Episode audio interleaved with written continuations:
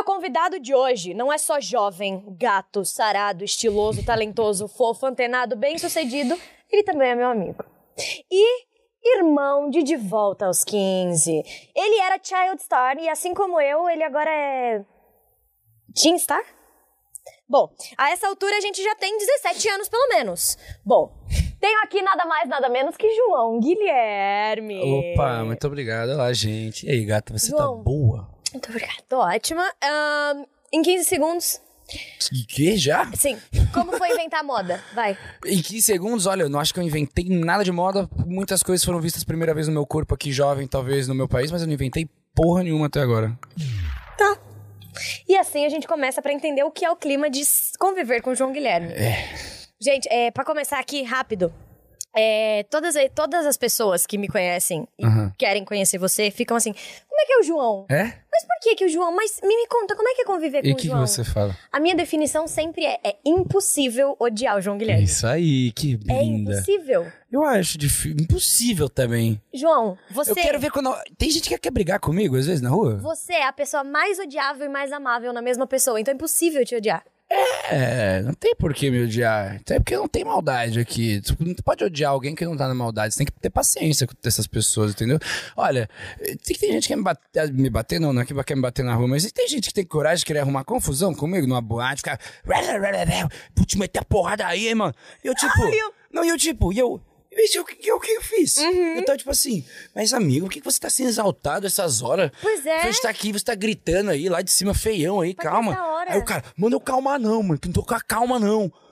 Mas eu... Obrigado. Começamos bem. João Guilherme, vamos começar. Eu quero primeiro saber como é que você começou nas artes é, cinematográficas. Você começou num curta. Conta sobre esse curta. Foi, bom, então pra no comecinho, realmente, come, comecei num curta, curta chama Vento. Eu tinha sete anos e foi meio de paraquedas que eu caí hoje no meu sonho, né? Que a minha mãe, por acaso, conhecia um produtor de elenco que estava produzindo, enfim, eh, fazendo o casting desse projeto.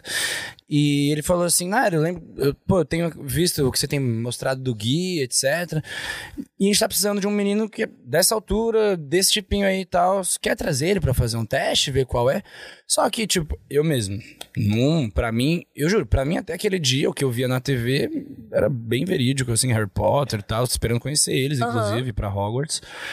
Então eu fiquei assim, demorei a entender, né? Quando minha mãe falou, filho, vamos em X lugar, você vai provavelmente ter que estudar, um, tipo, ver um negocinho aqui pra você apresentar lá. Eu não tava querendo, eu falei, não, pô, pra quê? No meio da semana, tipo, não, tem mais o que fazer. Era um dia, inclusive, que um amiguinho meu ia pra casa pra gente brincar, nem fudendo, falei pra minha mãe. E ela, Guilherme, não, não, não, que pode ser legal, tal. E essas coisas, você sabe que tem tem cachê, né? Dinheiro, né? Então, se você for, você pode comprar o que você quiser, porque o dinheiro vai ser ser um cachorro. Eu, Pegou Tá- no ponto que tá precisava. valendo, hein, essa tardezinha lá. Aí fui, cheguei, ah, tiveram os testes e, assim, eu lembro como éramos todos muito mais novos, e era realmente o dia do teste, era só o teste para o, para o Vinícius, que era o nome do, do- da, da personagem ali. Eram só crianças, assim. Então foi uma, meio que um teste não tão, tipo assim, ah, vem criança por criança, bater texto, preparar cena. Até porque eu imagino que muitas ali também estavam fazendo uma primeira vez, etc. Mas foi totalmente um bate-papo e uma troca. E eu acho que, de verdade, é, na hora de querer conhecer criança, o teste, pra ver se a criança tem uma desenvoltura, um, um cérebro desenvolvido, pra trocar uma ideia, pra entender o que você tá falando, algum comando, algum direcionamento e tal, já dá pra entender muito, porque é muito mais foda. Tu, pô, dar uma cena pra uma criança de 7 anos, falar decora aqui ficar sentado julgando a cena que ele tá fazendo, Total. sabe? Então foi uma coisa, eu lembro que assim, um pouco mais abstrata esse teste, muito mais conversa. E eu lembro bem, bem, bem que é, primeira coisa foi assim, eu não queria muito ir, como eu te disse, né? Eu tava lá pelo bagulho do cachorro, mas eu não tava afim, nem sabia direito o que tava acontecendo. Aí, quem quer muito fazer o, o, o filme, quem quer muito pegar esse papel? Eu fui o único que não levantou a mão. Todo mundo levantou Por a mão. isso que te escolheram. Por isso, velho. Isso é óbvio. Eu fui o único que não levantei a mão. E aí os caras, tipo. Por que você não levantou a mão? Aí eu, ah, então. Porque eu não sei, eu tenho. Eu faço escola, falei, eu estudo. eu estudo, eu faço inglês, duas vezes Tava por ocupado, semana. gente. Faço inglês duas vezes por semana e eu faço natação também. E era, eu faço, e assim, minha mãe não me deixava faltar porque quando eu queria, imagina. Então, não vai pa- Não faltar. vou faltar nunca, né? Claro. Então, tipo, então eu não tô entendendo aonde que caber. Que hora que vai caber? Aonde que eu iria fazer isso? Aí, tipo, ele meio que ouviu, mas meio que tal. Aí rolou mais uma troca, outra ali acabou. Aí, cara, dois dias depois, esse cara assim, Naira, minha mãe, né? A gente gostou muito do seu filho. Tal, enfim, maneira que ele falou ali com a gente, que ele explicou as coisas. Ele falou que não queria fazer, assim, a gente achou muito legal, a gente queria ver se realmente. A gente achou muito A legal. gente queria realmente ver como que é isso aí, pô. Se não rola, se ele se não quer, se, se ele faz. E aí minha mãe realmente voltou, conversou, falou que gostaram, etc. Falou que poderia ser algo muito legal. E fui pra lá, né? E foi ali que eu, e, na real, não foi onde virou uma chave, onde eu entendi o que era atuar, ou o que era ser ator e todo esse universo, mas foi onde eu tive um primeiro gostinho, porque como foi um curta, foram, sei lá, cinco dias de, de, de filmagem, assim, Sim. mas eu pude pela primeira vez ver uma câmera. Eu pude pela primeira vez ser lá pelado, eu pude pela primeira vez ter um pai que não era o meu. Sim. É, quer dizer, pela primeira vez não, pela segunda, que eu já tinha meu padrasto. Então, tipo, pude ter outra família, pude ter novos amigos. E, e de verdade, desde como comecei a trabalhar desde criança, pude me divertir em primeiro lugar, né? E fazer daquilo não só um trampo, tal, como se hoje em dia, que às vezes a gente tá super cansado e acaba que tem um peso diferente. Pô, era muito gostoso, sabe? Era só me divertir um pouco ali. Era uma E- brincadeira e- diferente. E é sobre. E, na- e, tipo assim, era um drama, né? Ali. eu- Os meus primeiros dois projetos foram dramas, projetos um pouco mais densos, etc. Onde a gente teve uma preparação, então, um pouco mais, mais puxada. Então, eram muitas coisas que eu tava experimentando pela primeira vez. E muito melhor que ser interessante é ser interessado, tá ligado? E lá eu pude me interessar por muitas coisas. Então, acabei, tipo assim, mãe, gostei, legal. Só que, como, enfim, eu não era de nenhuma agência, eu nunca fui a pessoa que, ai, tô fazendo teatro aqui na escola, ou minha mãe tem o sonho que eu seja ator, família de. Não.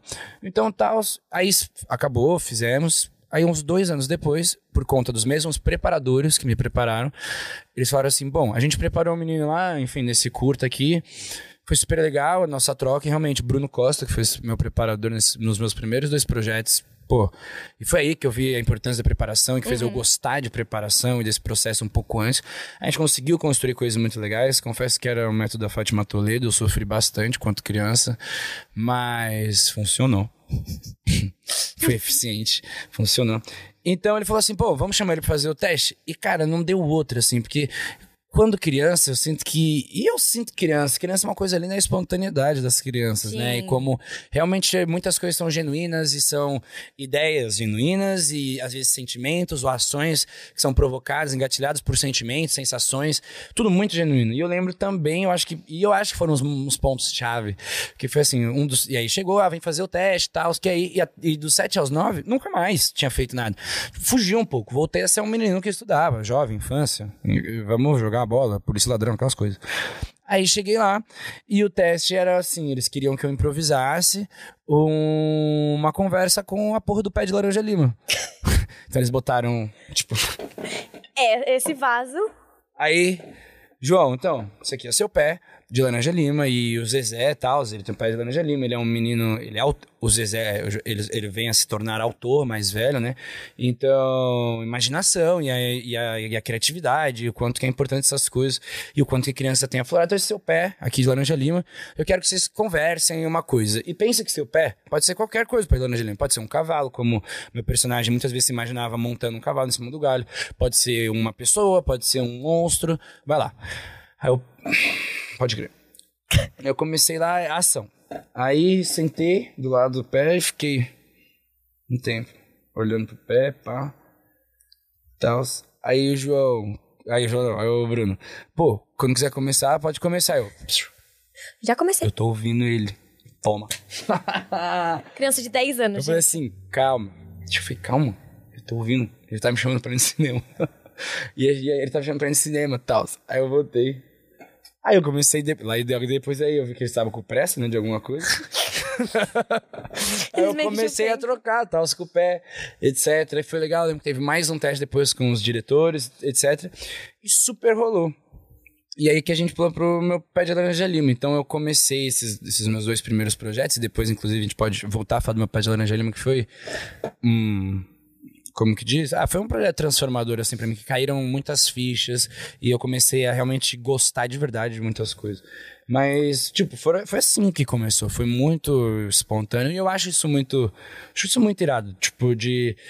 Porque, enfim, querendo ou não, o que a gente faz, e óbvio, depois de mais velhos, depois de mais experientes, a gente traz de muitas técnicas, né? A gente bebe de muita coisa que a gente aprende na prática e observando e aprendendo, às vezes, com alguém falando, isso aqui fica melhor que isso, isso aqui não funciona tão legal para XYZ tal. Mas, pô, tudo isso que a gente faz vem de dentro do coração, né? É emoção, é sensibilidade, são as nossas experiências que fazem a gente construir o que a gente precisa entregar na hora. É, sejam lá quais forem as suas experiências, experiencialmente em vida, ou do que você aprendeu, ou do que você observou, do que você escutou, e você vai reproduzir de alguma forma, tá ligado? Então, eu acho muito bravo, porque é isso, criança. Eu acho muito louco ver criança atuando, porque é- sinto que é muito genuíno. É muito. E foi assim que começou, pô. E do meu pé de laranja lima até cúmplices, o que que rolou nesse meio tempo? Olha, pra ser sincero, meu pé de laranja isso. Foi o- aí eu começo a interpretar o Zezé ali, né? Aonde ele era o protagonista e, e era um longa. Nunca tinha feito um longa. Eu Sim. tinha experimentado um curta, são cinco dias. Sim. Um longa foram três meses. Eu tive que ir pra Minas, me Sim. mudar lá, gravar. E aí, tipo, eu tinha família, eu tinha, eu tinha irmãos, eu tinha, tipo, muitos mais preparadores, era um elenco muito maior. Ah, pô, foi gravado com o Zé de Abreu, que foi muito, muito legal, muito querido comigo, puta suporte. E, e também era um drama bem denso também, foi com o mesmo preparador, com os mesmos processos e tal. Então aquilo lá fez eu acho que eu apaixonar bem de verdade, tipo, sobre tudo, e amar o meu trampo, amar as, as sofridas que eu tive durante preparação, durante ensaio. Tinha muita cena de raiva, muita cena de. Era bem pesado, mas gostava, né? É isso. Uau, de jogar pra fora, de voltar no fim do dia, tá tudo certo, todo mundo ser meu amigo, não tá mais com ódio de ninguém. E de, pô, João, que legal receber elogios de adultos, sendo uma criança num ambiente onde claramente a gente quer algum tipo de aprovação. Claro. Porra, tá louco? A gente é criança. Até porque de fato a gente não tem ideia do que a gente tá fazendo. Não, exato. A gente tá, tipo assim, sendo direcionado e dirigido de alguma forma, mas, tipo, a gente tá entregando. Então, é claro que a gente não sabe se, tá, se o que você fez foi bom, Óbvio. se você gostou tanto. E às vezes é isso, você vê um cara e fala, pô, ficou muito bom. Você fica tipo, caralho, vamos embora. foda. É isso, porra. Esse fez eu me apaixonar e terminou. Mas eu continuei não tendo, como criança principalmente, esse foco e essa neuro, ou essa urgência, ou essa coisa de estar presente, ou então numa agência, ou de estar procurando, mas de uma coisa já estava certo. Bom, eu amei o que eu fiz. Então, mãe, quero fazer. Se vierem coisas, o que aparecer, o que a gente puder trabalhar publicidade, inclusive. Foi quando a primeira vez eu ouvi a palavra publicidade. Então, o que vier, eu quero fazer, tal. Vamos, vamos ir lá. Isso que é isso, pô. Estudando, minha mãe também. Trabalhando, e, e é isso, sempre foi um sonho meu, nunca um sonho dela, nunca um sonho de ninguém que não quisesse fazer a não ser de mim. Então, até o meu, até aí as novelas, nada aconteceu. Eu estudei. Foi, voltei pra escola, voltei a ver minha vida, ter minha infância, me apaixonar por menininhas, andar de mão dada na escola. Essas coisas. É, começar a ir mal em ciências, que depois vira química e física. Deus. Sabe, esse, esse momentinho tava assim. E até que, ah, na época de Chiquititas, tem o Pedro Henrique, não sei se você lembra o Pedro Henrique, ele era, enfim, um dos atores mirins ali de Chiquititas, menino super talentoso, assim, e a gente morava no mesmo bairro. E aí a revista do bairro quis fazer uma, tipo uma edição, uma coisa de Dia das Crianças, de outubro, que- Olha que coisa boa. De outubro, de Dia das Crianças, não posso nem falar, né? Porque a gente não tá aqui. A gente pode falar, estamos gravando no dia. Ai, tá. Estamos gravando no dia do meu É aniversário. aniversário da Clarinha, próximo ao Dia das Crianças. Então, há uns, há uns, há uns nove anos atrás, nessa época, eu tava fazendo uma coisa muito importante pra minha vida. E aí a gente fez umas fotinhos bestas de bairro, que inclusive eu fui bem contrariado da minha, pela, pela minha mãe, assim, que eu não queria, que eu não sou modelo, cara, quatro, fazer o quê? Tirando foto pra revista. É, tinha, tipo, uns 10, 11 anos, 10 anos. E e eu fui para essa revista, fui para lá, aonde era a capa, e eu, por conta do meu pai de Laranja Lima, entrando na uma roubada, que foi um outro longa que eu fiz ali, na real, uma participação pós meu pai de Laranja Lima, e ele, por conta dos Chiquititas, a gente foram, foi essas capas, ele levou para lá. Aí as pessoas que trabalhavam lá viram, falaram, olha esse mocinho aqui, como os caras tá o tempo inteiro produzindo novela infantil Sim. com elencos de, sei lá, 13 crianças. Ela falou, vamos, vamos chamar pro próximo teste, que era logo após Chiquititas, cúmplices de um resgate, tá ligado? Aí chamaram pros testes, começaram lá, as peneiras, né, que parece peneira de base de time, né? E foi lá. Começa com Aham. 30, 380 E que, inclusive- pessoas. Em que, inclusive, sabe qual que é a brisa? Que agora a gente tá gravando aí a terceira temporada. Aham. E o nosso amigo que interpreta o Anderson, Sim. ele fez o teste pro Joaquim comigo, tá ligado? Aham.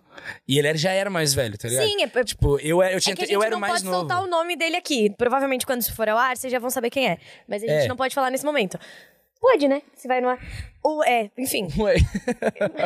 É medo de se comprometer É no que não pode. Mas, Mas- é isso que eu ia perguntar, porque ele é mais velho que a gente. Ele é mais velho do que a gente, tá ligado? Ele, ele é mais velho do que a gente. Ele já era mais velho lá também. Inclusive, eu fiquei meio assim: eu não vou ganhar desses meninos nunca, essa Aham. porra. que Esse moleque, primeiro, que deve ser mais desenrolado. E segundo, que os caras são mais bonitos que eu, pô. Eu tô com, eu tô com tipo, 12 anos. Eu pareço uma coisa. Os caras já tá. você não parece é, os caras já tá com 16 anos, cara. Já parece. Se é bonito, já tá parecendo que vai ser bonito. Sim. Sabe? Tipo, já Sim. tá. Se é pá, se é galã, se não é. Com 16 eu não diria. 17, 18 É, mas já tá, talvez. já pra- dá pra prever, né? É, dá pra você tá. entender o que vem por aí, né? Os próximos episódios. Tá. E eu comecei lá, eu lembro, e é isso. Muitas pessoas, e depois menos pessoas. Foram três testes. Tipo, primeiro tinham tipo, muitas pessoas, e depois tinham, tipo, quatro pessoas. E aí depois, tipo, tinha três pessoas fazendo já três trios, porque eram... A gente, eu tinha dois irmãos mais novos, então tinha isso de testar com outros atores também. Deu tudo muito certo, cara. E foi aí que comecei no SBT, e foi, na real, aí que, na real, minha vida mudou. E, e mudou, tipo, em, em outros quesitos, fora profissão e fora, assim, essa minha vontade pela, por atuar, etc. Mas que mudou de eu saber, pô, caralho, eu tô virando famoso, se pá. E famoso na proporção de tudo, né? Então, pô, eu que não tinha nada, 100k de seguidores, eu virei lá uma época, eu falei, caralho, the fuck? Tem 100 mil pessoas me seguindo. 100 mil pessoas é muita gente. Eu tava, que isso, que isso, que isso. E eu tava, mano, que massa. Além de fazer o que eu gosto, tô ficando famoso, meu brother. Tá de sacanagem, tá ligado? E a gente come... E aí, enfim, passamos lá. Aí um link super legal, foi onde eu conheci a Larissa. Sim. Que, pô, já admirava por conta de carrossel, né? Já sabia que ela era, pô, uma, uma ótima profissional lá. E foi muito legal de poder, inclusive, não só conhecer, mas trocar muita cena com ela. Porque, pô, é assim, eu eu já, eu já estudei teatro de, de algumas formas, nunca, tipo, indo na aulinha presencial, porque quando eu comecei a trabalhar já fiquei totalmente focado em trabalhar. Sim. Mas, de alguma forma, eu, eu, eu pude aprender sempre com os outros, né? E eu, assim, sempre fui um cara de muita escuta e de muita observação, assim, e de entender e de ver quando a pessoa acerta, o que ela acertou, por que ela acertou, se é pela naturalidade, se foi o tempo, se foi o respiro, se é a intenção, se a pessoa é ótima de emoção, realmente muito sensível. E a Larissa foi uma pessoa que, pô, assim, tipo, quando eu cheguei, ela já era craque de estúdio. E assim, e da técnica de estar lá todo dia gravando uma novela e de estar todo dia, tipo, não tinha erro, a menina tava com os textos decorados, ela tava arrasando ali, por mais que óbvio, não eram sempre eh, cenas que precisavam de um bilhão de entregas, mas pô, ela era uma menina excepcional, tá Sim. ligado? E tipo, poder estar próximo de uma pessoa assim te faz querer melhorar, pô, te faz Claro. querer é, se igualar, e não por qualquer competição, mas por um puro assim, pô, eu admiro, isso aqui tá muito bom. Se eu tô assim ainda, eu preciso melhorar, caralho. Até porque e os meus sonhos são muito grandes, né? Os sonhos de todos nós não são pequenos, a gente quer chegar e sermos o melhor, sermos o nosso melhor, né? Não Sim. o melhor de todos, mas tá na nossa melhor fase, tá na nossa melhor entrega. É, então, com certeza foi ali é, pessoas que me transformaram de verdade. O SBT serve como uma escola, né? E principalmente numa escola, eu digo, um, que, um quesito quase pessoal também. Então, o João Guilherme agora tinha umas responsabilidades que ele já tinha experimentado lá, ó, meu pé de laranja lima, já tinha experimentado profissionalmente outras vezes, mas agora é assim, filho. Você vai ficar um ano e meio Tipo, aqui. E não é que você vai, ai, viajar pra Minas um mês e meio, ficar vivendo só isso, preparando um mês e meio num sítiozinho afastado, o teu draminha. Não. Você vai chegar, você vai ficar aqui todo dia das duas às oito. Antes você vai acordar às seis da manhã, vai voltar tipo uma e meia da escola, aí você engole a tua comida ou vem comendo na porra do seu carro. Não, carro, e aí você volta, e aí você tem, tipo, porque era estúdio, né? Então você tem 16 cenas pra decorar. E vambora, filho, marcha na boneca. E eu fiquei assim, caralho, escola então de responsabilidade, tá ligado? E foi aí que eu comecei a entender responsabilidades e que assim, eu sou adulto. Sim. Eu sou um adulto. Tipo assim, igual eu tenho que vir aqui, tá bom. Senão eu tomo bronca. E, tipo assim, muita gente no SBT não aliviava a bronca lá. Tinha umas pessoas bem chatas mesmo. Eu tô falando isso bem pra você aí, que você sabe que você era chata. Você era chata. Você era chata. E você. Você era pilantra. Eu, eu não tenho Tem nada a ver pessoa, com isso, eu não sei nem tem uma quem é. pessoa lá que era, tá? Mas eu É. quero saber. Ninguém vai saber. Só a pessoa, se ela estiver assistindo isso. Acho que ela não é nem legal o suficiente pra estar acompanhando seu Eu quero podcast. muito saber quem é depois. Ah, Tá. te conto, claro. Então bom. Chatonilda. Mas o fato dela ser chatonilda me dava medo, né? Então eu tentava ficar na linha sempre. Então, Claro. de alguma De forma. alguma forma de serviu pra alguma alguma forma coisa. serviu para alguma coisa. Como é que foi se tornar. é, é, você falou sobre se tornar famoso. Como é que foi isso na sua personalidade, na sua vida, na sua cabeça, tão Tá. cedo? Bom, acho que isso, com certeza. As primeiras coisas que eu notei foi minha vaidade, né? Uhum. Então, tipo, no momento que eu percebi que tinham pessoas então, que agora estavam, enfim, ou me seguindo nas redes e realmente, é, como eu era novinho, né? Então as pessoas estão me reconhecendo e não só pessoas fãs, mas às vezes pessoas que já faziam parte do meu ciclo, então estão mudando algumas coisas, comportamentos alheios, como as pessoas me olham, às vezes como pessoas me tratam, de melhor e de pior também, porque Sim. mudou tanto pra bom quanto pra pior. Muita gente começou a me destratar, por exemplo. Ah, e então foi tipo uma mudança que foi acontecendo de pouco em pouco, mas assim, por exemplo, eu tenho meu pai famoso, eu tenho meu tio, e na época, inclusive, o meu tio era famoso pra caralho. Sim. Porque na época que eu comecei SBT, tudo, na época que eu tinha 9, 10 anos, meu pai de Laranja Lima, era quando meu tio tava voando com o. Pra quem não sabe, o que eu duvido, o tio do, do João é o Pelu, que tava no Restart, no e caso. que, no caso, agora ele está. No- é verdade. no caso, agora Comeback. eles estão. Eles estão Rolou fazendo uma tour aí de despedida depois de 15 anos de banda. 15 anos de banda me assusta porque eu tava no dia que eles estavam decidindo o nome da porra da banda. Jesus amado. E aí, 15 anos é mais de metade da minha vida. É verdade. Eu tenho mais tempo. Nossa, Deus me livre. Ai, eu tenho. Eu sou tão jovem com o pavor de ficar velho, já você acredita? Ah, João Guilherme tem 21 anos, parou. E aí, eu, eu sou. Eu sou ambicioso, minha filha. Eu sei. Eu quero tudo rápido, pai. Eu, Eu- quero minhas conquistas tudo antes. Ai, ai, meu joelho pelado. Eu quero minhas conquistas tudo antes dos 25.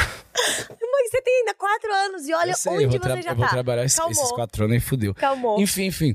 Então, como eu tinha isso também de terem outras fa- pessoas famosas de parâmetro, eu acho que nunca foi uma coisa que por nenhum momento chegou perto, ah, me subir a cabeça. Então, Sim. tipo assim, eu me tornar uma pessoa de se afastar, ou de, ai, não faço mais isso, não faço mais aquilo. Eu só preferi, até porque essas são as referências. Meu tio sempre foi um, um artista, enfim, uma, uma personalidade famosa, muito acessível, muito educada, é, que sempre soube se colocar diante dos fãs, ou diante de uma imprensa, seja o que fosse.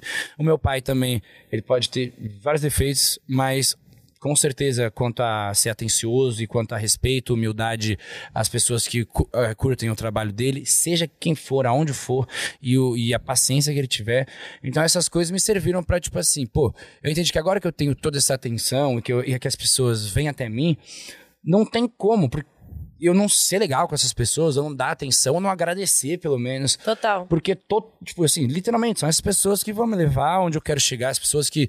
Ou, enfim, foi na época que a gente tem um Instagram, e então eu comecei a entender que o Instagram é isso, é quase um, um fórum, uma página, é quase um fã-clube que você é o dono, e quem tá lá gosta de ti, cara, te acompanha. Então, como essas pessoas que estão vindo, que acompanham a minha novela, ou que simplesmente, ai, bonitinho, ou que gosta da novela mas é o filho do Leonardo, que no começo, muitas pessoas também, claro, no, no começo principalmente, tipo, além de uma referência, ah, Joaquim, nananana, nananana, novela, é o filho do Leonardo também. E isso fazia muitas pessoas é, me tratarem com muito carinho, porque pelo carinho que sentem pelo meu pai, né?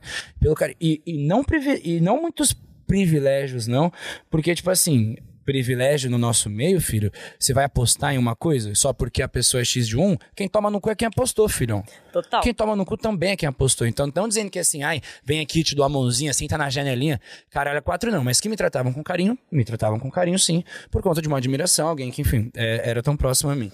Mas nesse momento, foram tendo esses estalos, né? Então, escola, eu comecei a sofrer uns bullying, por exemplo.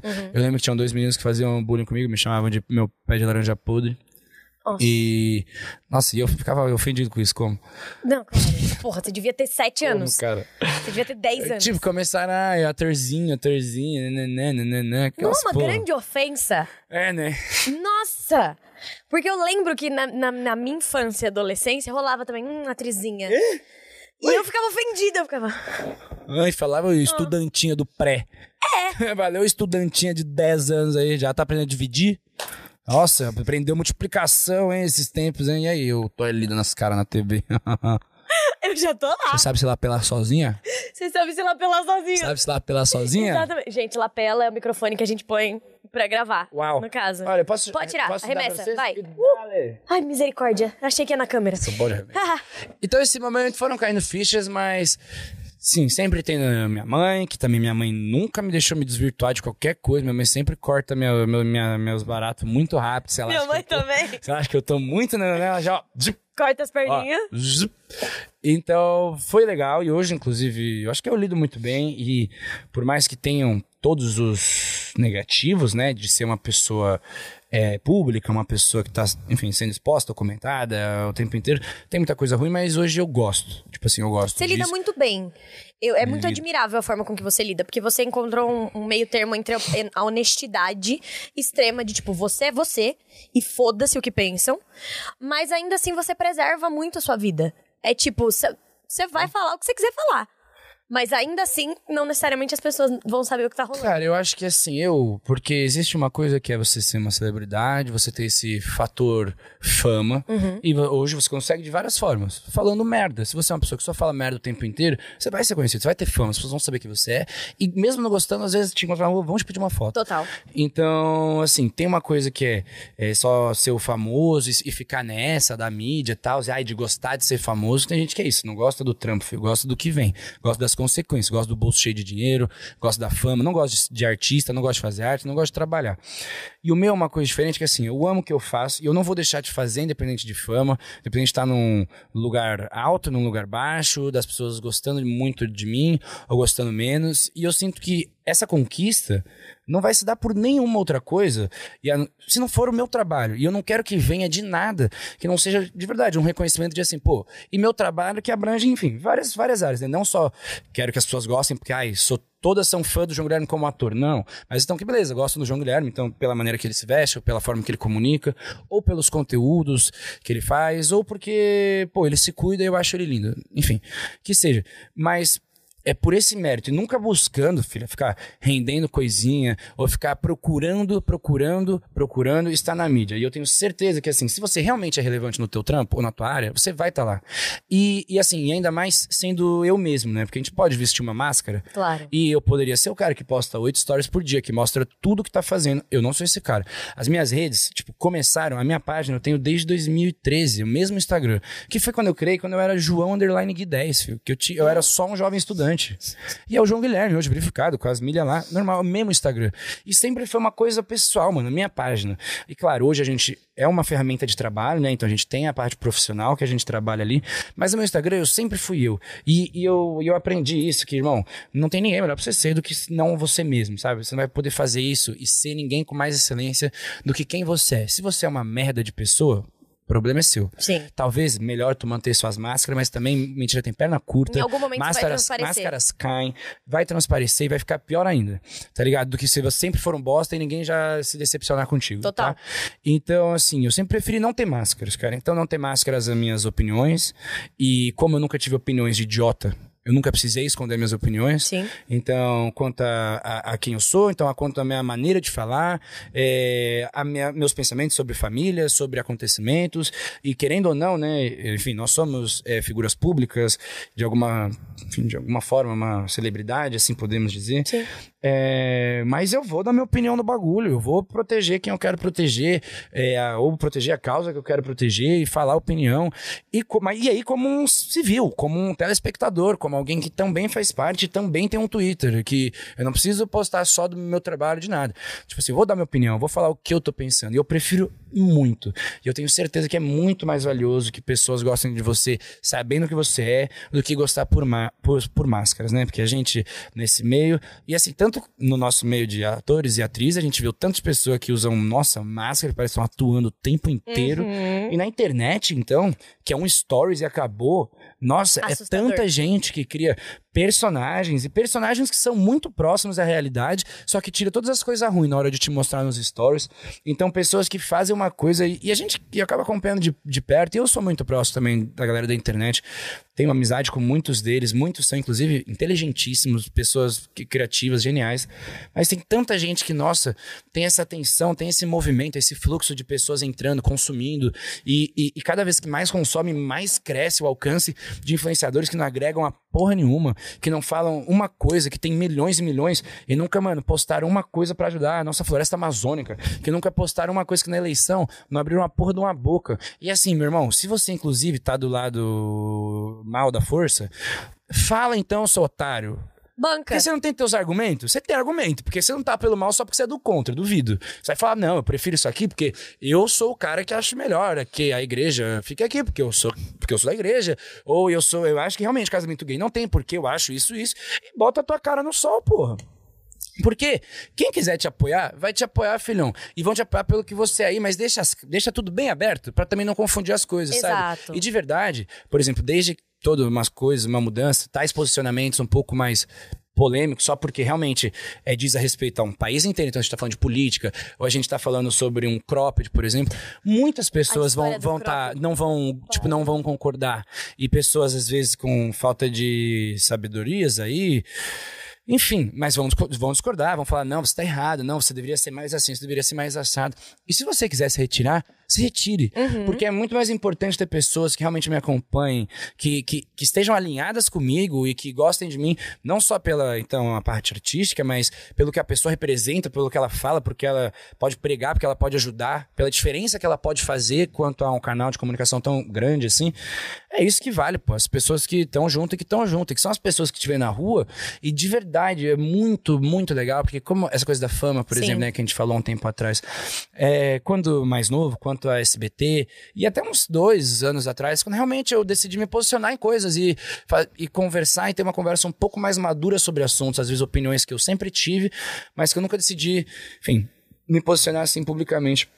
E eu vejo como mudou as pessoas que me abordam hoje em dia Sim. e como elas me falam coisas muito sinceras, que eu fico muito feliz de ouvir, assim, pessoas de muitas idades, eh, pessoas, mano, de, de, pô, de todos os lugares, conversando e falando, pô, muito legal isso que você falou, fiquei muito feliz com isso, poxa, eu tenho acompanhado seus conteúdos, tal, tal, tal, tenho achado você um moleque muito brabo, Ah, cara, sou seu fã, sou seu fã mesmo, e de pessoas que, pô, antes eram de jovenzinhos, ou da minha idade, ou mais, mais novos, jovens. ou, enfim, pessoas que acompanhavam a novela em si, gostavam do Joaquim e da Isabela e da Manuela, Sim. tá ligado? Que era, tipo, casalzinho de novela. Então era muito legal, claro, mas beleza. E hoje vim, tipo assim, João, gostei da maneira que você se posiciona aqui, ou, pô, gosto do que você faz, a maneira que você, enfim, tá se vestindo, a maneira que você apresenta isso, a moda, ou gosto, de, porra, tem mudado as pessoas que vêm falar comigo, e eu acho isso muito irado, sabe? E quando as pessoas realmente, pô, tem gente que, sabe, me agradeceu, velho. Tem gente que vem me agradecer, assim, pô, obrigado, por, por exemplo, coisas da eleição. Obrigado por falar e por se posicionar, sabe? Obrigado, obrigado. Quanto ao cropped lá, que teve toda uma polêmica, tipo, obrigado, assim, por ter falado tal. E, assim, e eu, e eu fico feliz, porque é claro que eu faço pensando também nos outros, mas eu faço totalmente, pô, do fundo do meu coração, né? Então, que legal ver que não é só também uma coisa que fica na internet, tipo, um um texto e que passa batido, que as pessoas leem, como a maioria das coisas da internet, não absorve, não agrega em nada. São pessoas que leram e fizeram a diferença. Então, isso, inclusive, isso me fez ter uma atenção a mim mesmo quanto a um canal, é, quanto, a um, quanto a uma voz. Tipo, que as pessoas podem escutar, podem discordar, mas vão ter pessoas apoiando que faz diferença para pessoas. E eu não, até pouco tempo atrás, eu não entendia que se realmente eu tivesse um comportamento diferente, eu poderia ter acesso a tantas pessoas do país, com, enfim, com tantos assuntos diferentes, e realmente estar de mão dada com pessoas que eu sinto que eu preciso dar a mão, tá ligado? Total. Bom, eu quero aproveitar antes da gente entrar no assunto moda, que é uma coisa que eu quero muito falar. Eba. Eu quero trazer o quadro Tricotando com Clara, que é o seguinte, vai entrar um chá. Por favor, produção. Esse cafezinho ficou top aqui. É o quadinho? É o quadrinho. Tá bom, quadinho. Olha, chá, chá, adoro chá. Hoje a gente tá fazendo coleção de xícara aqui. Eu vou precisar tricotar? Não, você tricota. Isso aqui Ninguém tá- tricota. Ninguém, ninguém tricota. Isso aqui é absolutamente cenográfico. A única pessoa que conseguiu fazer, e a gente nunca vai tirar é a Sandra Nemberg. Ai, que legal. Vai pro chão. É o seguinte, Tó. Bom, é o seguinte, você tem esses cards, Uhum. e aí a gente tem categorias de histórias que eu quero que você compartilhe com a gente. Nos cards tem chá de climão, você pode contar uma história de gafes ou de quando o clima pesou. Chá de amizade, contar a história mais maluca que você já viveu com seu melhor amigo ou amiga. Chá de exagero, mentiras sobre você que todo mundo acha que são verdade. Ou chá de perrengue, confusões em viagens. Você pode escolher uma só, duas. É, eu achei que pra falar todos. Você pode fazer também, a gente Pra aceita. falar todos. Se pá. Bom, contar aqui, ó. vai. Chá de climão, hein? Amo, vai.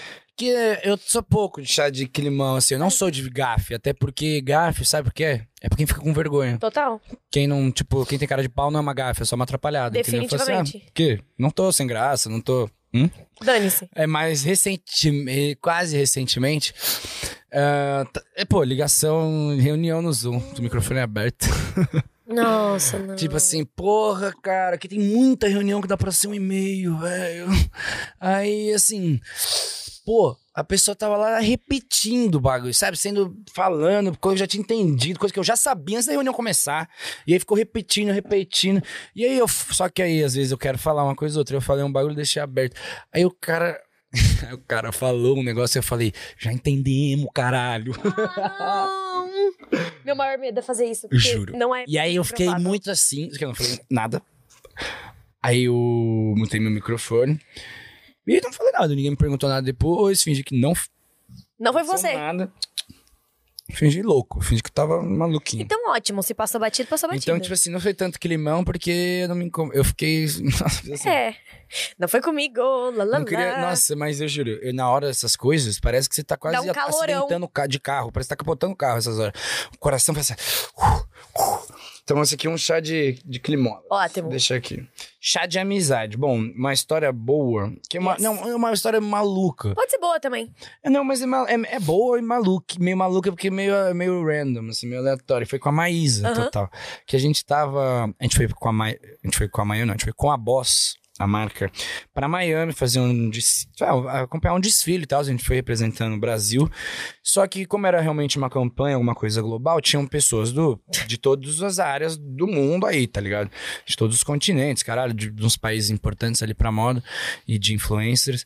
E aí, só sei que teve um dia que teve um jantar pré. Hum. E aí, quando eu fui ver, tipo assim, juro por Deus, tava tipo assim, eu, a Maísa, meu tio, Pedro Lucas aqui, né? Ah, e aí, tipo, a Demi Lovato. Não, juro. Tipo, a Demi Lovato do lado. Tinha um homem entre a Maísa e a Demi Lovato, que é um amigo, inclusive rolaram então troca.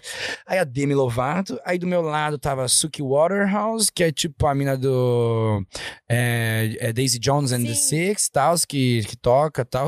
E que ela é braba, ela toca baixo também. Ela é linda, inclusive, ela tá cheio pra paquerar ela. Muito simpática, simpaticíssima. Então, quando é uma pessoa muito simpática, eu já posso achar que ela tá me querendo. Principalmente se ela não me conhece nem um pouco.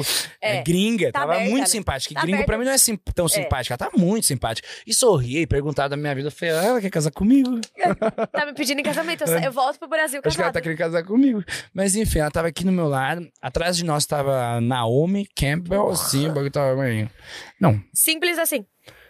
Simples. E aí ela. Só que eu tava até disfarçando um pouco, porque ela tava de costas, não tinha como ficar quebrando o pescoço. Tipo, eu tava aqui e ela tava aqui, que eram duas mesas, tipo, duas mesonas, e ela tava, tipo, atrás de mim. Uhum. Aí tal. Aí na, na minha direita tinham, tipo. E tinha muitas pessoas que eram, tipo, produtores de séries grandes. Pá, é, o produtor de uma série lá braba que Supacel, que vai estrear lá, UK, dos, dos British. E ele tava, tipo, nossa, e o cara soltando um sotaque inglês, assim, contando da série. Ah, somos atores também, né? De volta aos 15, Netflix. Ele, ah, eu também tô produzindo bagulho pra Netflix, tá? Brush, uh, bo- oh, oh, oh, you know? Oh, oh, oh. E os caras tava, tipo, mano, só falando no, no, no British, assim, eu querendo entender tudo. Juro, eu tava, eles estavam comigo, Assim, eu tava, tipo assim. Uhum. E a orelha assim, ó. Aí a pessoa falava comigo, pss, Não tal. Então, fiz amizades ali. Tava o elenco inteiro do. Inteiro, uma grande parte que eu nunca nem vi, do Riverdale. Riverdale, sim. Eu vi, sabe por quê? Tem um mano que usa uma touca que eu achei que era do personagem. e ele O usa. Cole Sprouse. Não. Não? Não, ele é um que ele é.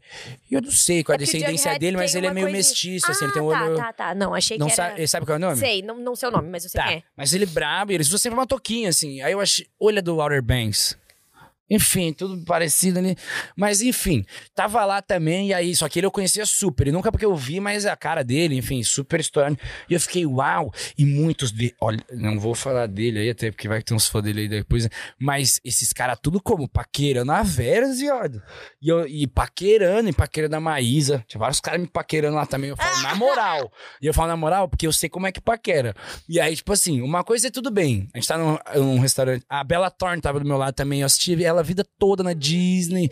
E aí a DM, nossa, foi uma realização, muita loucura. E aí esses moços aí, esses, esses elencos aí dessas séries aí, tava tudo assim, tipo, ficava olhando pra nós, tá ligado? Eu ficava tipo assim, mano, que esses caras tão, quer eu sair na mão aqui, meu parceiro? Arrumar uma confusão aqui, meu irmão? E aí, claro que não, né, que os caras não tem problema nenhum com nós. E tudo bem, uma- um- são rostos estranhos ali, né? Claro. Eles nunca viram a gente literalmente. E eu estava elegantíssimo e a Eu Maísa elegantíssima, muito mais do que a maioria deles, inclusive. Porque era um jantar um pouco mais casual, só que a gente tava lá, a gente tinha as produções, então a gente produziu, né? Claro. A gente tava elegante. Então eu falei assim: bom, os caras tá gostando muito da roupa, não, ou eles estão querendo me beijar, velho. Alguma coisa assim, mano.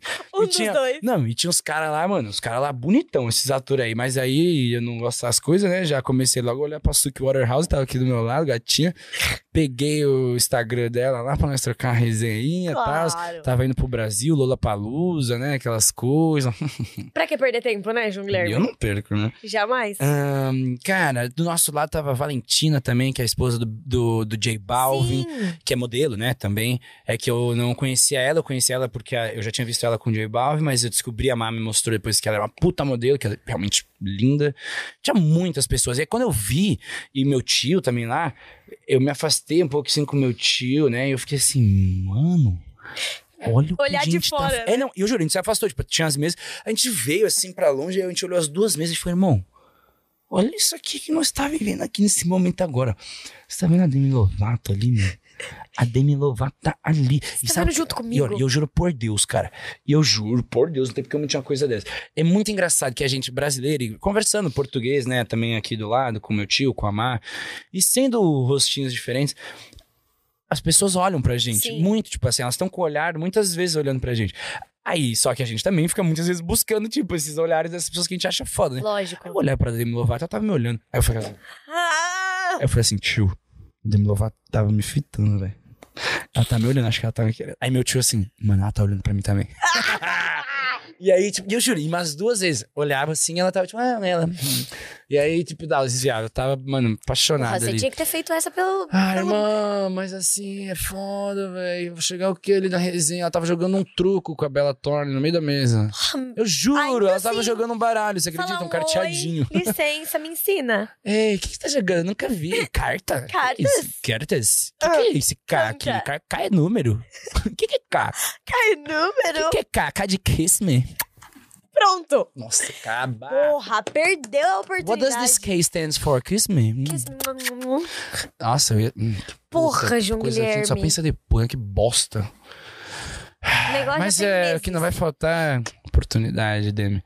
Enfim, eu nem, nem, nem tenho essa, essa atração por ela, mas enfim. Mas é Mas eu ia eu ia estar realizando sonhos de criança. Exato. Ah, cara, isso foi um rolê muito louco, tá? Desculpa, assim, Eu tipo, quando eu olhei lá. E aí, só tinha a Maísa, inclusive. Meu tio, ok, mas meu tio é um empresário, tava lá, mas eu olhei pra Maísa e falei, só poderia ser ti, velho. Não tem mais ninguém. Maluma, Maluma, Maluma. Os, os caras. Nossa, viado. Eu falei, mas só com você mesmo, não tem ninguém. Mas de amigo. Maísa é imã de coisas, de situações De, situações inusitadas. malucas. É que mais é pica, mas é maioral, de, tá ligado? Sim, então, eu falei, mas realmente, tipo, mano, tipo, que loucura. E se você me contasse que a gente ia fazer isso, eu não acreditava, vice-versa. Se tivesse qualquer outra pessoa que eu não acreditava, só você, mano, pra estar numa dessa. Eu fiquei pensando, então, tanto de coisas estranhas que a gente ainda não vai viver Com depois dessa certeza. com 20 anos. Quer passar ou quer continuar contando? Não, acabou. Chá de exagero, mentiras sobre você que todo mundo acha que são verdades. Ahn, hum, ah, você pode até falar uma coisa assim, eu acho. Não pode? Umas coisas que as pessoas falam sobre. Tipo, por exemplo, já devem ter falado de mim pra ti. Tipo, ah, o João Guilherme, não, não, não. Você deve falar, não, na real, o João Guilherme, blá, blá, blá, blá, blá. Porque Bom, assim, acham que você é muito metido e, É. tipo, nariz em pé. já me falaram isso. É que não me falaram tanto, mas já me falaram isso algumas vezes. Eu Acham muito, tipo, ah, eu tenho certeza que ele é um nojo. É, várias pessoas. Ai, eu achei que você era super metido. Aí depois, quando te conheci, você é muito legal. Eu falei assim. é, então para de ser. Para de ser otário. Então. Eu não acho que eu não consigo E entender o que que a eu faço? O que que eu passo de metido? Eu não sei, eu acho que é, é, É, eu, o que eu passo de metido? eu acho que é justamente por você ter uma personalidade muito forte, bancar a sua personalidade e não se desculpar por ter uma personalidade forte, te coloca num lugar de tipo, ah, então tá, então não vou abaixar minha cabeça pra ninguém, então eu sou metido na cabeça das pessoas. Eu acho que é por você bancar demais o que você fala. Que aí se te coloca nesse lugar É, talvez ser. de E. ah, Uma coisa é, nos lugares eu ando posturado, filho. É eu, verdade. assim, eu ergo o peito, não É verdade. olho pros lados, Aí, ainda olho pra tá frente. perguntando. É, Por não, que que isso aí isso não é metido, filho, é posturado. Tá bom. Você é louco, posturado no baile, filho. Tá, tá Você acha que eu bom. vou andar? É, é, é, é, não, aqui, ó, pá, peito largo, vê onde nós quer ir, carinha fechada, eu, eu sobrecei aqui, ó. Hum, só vai pá, olha pra baixo, só olha se for uma mulher bonita. Aí olha, olha, olha, vai embora. Tchau, desaparece. Ai, tá vendo quando eu falo que ele é a pessoa mais odiável e mais amável? Mas, É tá, isso. mas, mas eu acho que exagero. Ah, e outras coisas que as pessoas. Eu não sei nem se elas acreditam, mas vejo falando. Tipo, problema com, minhas com minha família, com meu irmão. Qualquer problema, porque eu não tenho. Nossa, tipo, a é gente verdade. nunca teve nenhum problema. Nunca discuti com meu irmão. E semanalmente vocês estão brigados na internet. Segundo É, internet. É uma competição, nossa, é uma competição, é uma briga, é um. Nossa, é uma distância. Tipo, eu nunca, meu pai nunca me deu, meu pai nunca me deu uma bronca. Eu não sei porque, se ele acha que ele não tem moral pra ficar me dando bronca, ou se é porque eu não dou motivo pra dar bronca. Mas, assim, meu pai a gente nunca me deu essas. Pô, tanto de coisa política, né? Sempre foi cada um com sua opinião. Siga firme e forte aí. Nunca. A gente, pô, a gente tá sempre bem resolvido, inclusive. A gente só não se encontra porque realmente meu irmão Zé Felipe tem algum problema de foco. Ele não responde mensagem. Não sei se é porque ele não quer. É, mas, enfim. Por isso também, porque ele trabalha pra caralho. Meu pai também, porque trabalha pra caralho. E sabe outra pessoa que trabalha pra caralho? São três agendas que Então são simplesmente não três batem. agendas que não batem, então é só por isso. Mas, nossa, eu e minha família, pode, a gente tá em paz o tempo inteiro. Chá de perrengue, confusões de viagem. Que, ó, confu... ah, confusões viagem. Um perrengue que eu mesmo me botei, tá? Bem. Tá. E, inclusive, é um- uma advertência pra não fazerem igual. Eu tava. Foi o primeiro dia de Réveillon de Amoré. Amoré não, perdão. De um outro. É, de um outro Réveillon, não me lembro o nome. 2021 ali. Enfim. Primeiro pós-pandemia, né? Tava todo mundo muito. Uau, vamos viver essa vida. E aí, primeiro dia de festa era afastado, etc. Ia como? Ia de bug, ia de quadriciclo, caminhonete, enfim, iam de logísticas meio difíceis pra lugares afastados. Nordeste, interior, tipo, só areia ou as estradas. Só que qual que é a fita? Tava caindo o mundo. A primeira festa, primeiro dia, assim, deu tipo 5 da manhã, começou a amanhecer. Mano, inteira, assim, ó. Chá de deixar todo mundo mergulhado, assim. E aí, parceiro, começa isso, todo mundo começa a sair. Então, se você não tá junto com as pessoas que precisam ir embora, fudeu, Você até encontrar. E também, tipo assim, ai, vamos ficar esperando? Ah, Vamos ficar esperando quanto tempo a pessoa? Vai saber. É isso, só sei que mais uma coisa boa é ser famoso. É que muitas pessoas falam assim, irmão, vem aqui com nós. Irmão, pula na caçamba. Ou tá indo pra onde eu te levo. Isso assim, isso é muito bom. Esses pequenos favores que as pessoas fazem por ti, assim, de graça. E só que esse dia eu tava bem bêbado, né? Primeiro dia eu tava, mano, maluquetes da batata, assim, muito bem, muito bem, muito feliz. E aí tava eu um amigo. E o quadriciclo já tava como? Tava o cara do quadriciclo, aí uma pessoa atrás do cara do quadriciclo, aí. Não, uma pessoa não, aí três mulheres atrás no quadriciclo, aí tava o homem do quadriciclo, uma mulher atrás no quadriciclo, outra mulher atrás no quadriciclo na roda esquerda e outra mulher na quadriciclo na roda direita. E sabe onde que cabia mais duas pessoas na frente do quadriciclo? Jesus Aí a amado. gente foi com, a gente foi com seis pessoas no quadriciclo, cabe seis pessoas nem num carro, né? É, só que aí, minha irmã, o bagulho é assim, foi muito divertido os primeiros dois minutos.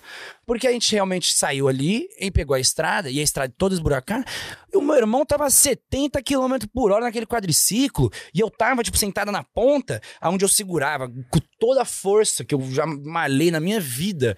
Assim, ó, na grade, assim, ó, que, eu, que não é só segurar. life. Eu tinha que grudar o, o- o- a bunda, né? Pra não quicar, pra não pular pra fora. Então eu tava, tipo assim, ó, firme pra trás, mano, todo assim, fazendo exercício, isometria o bagulho.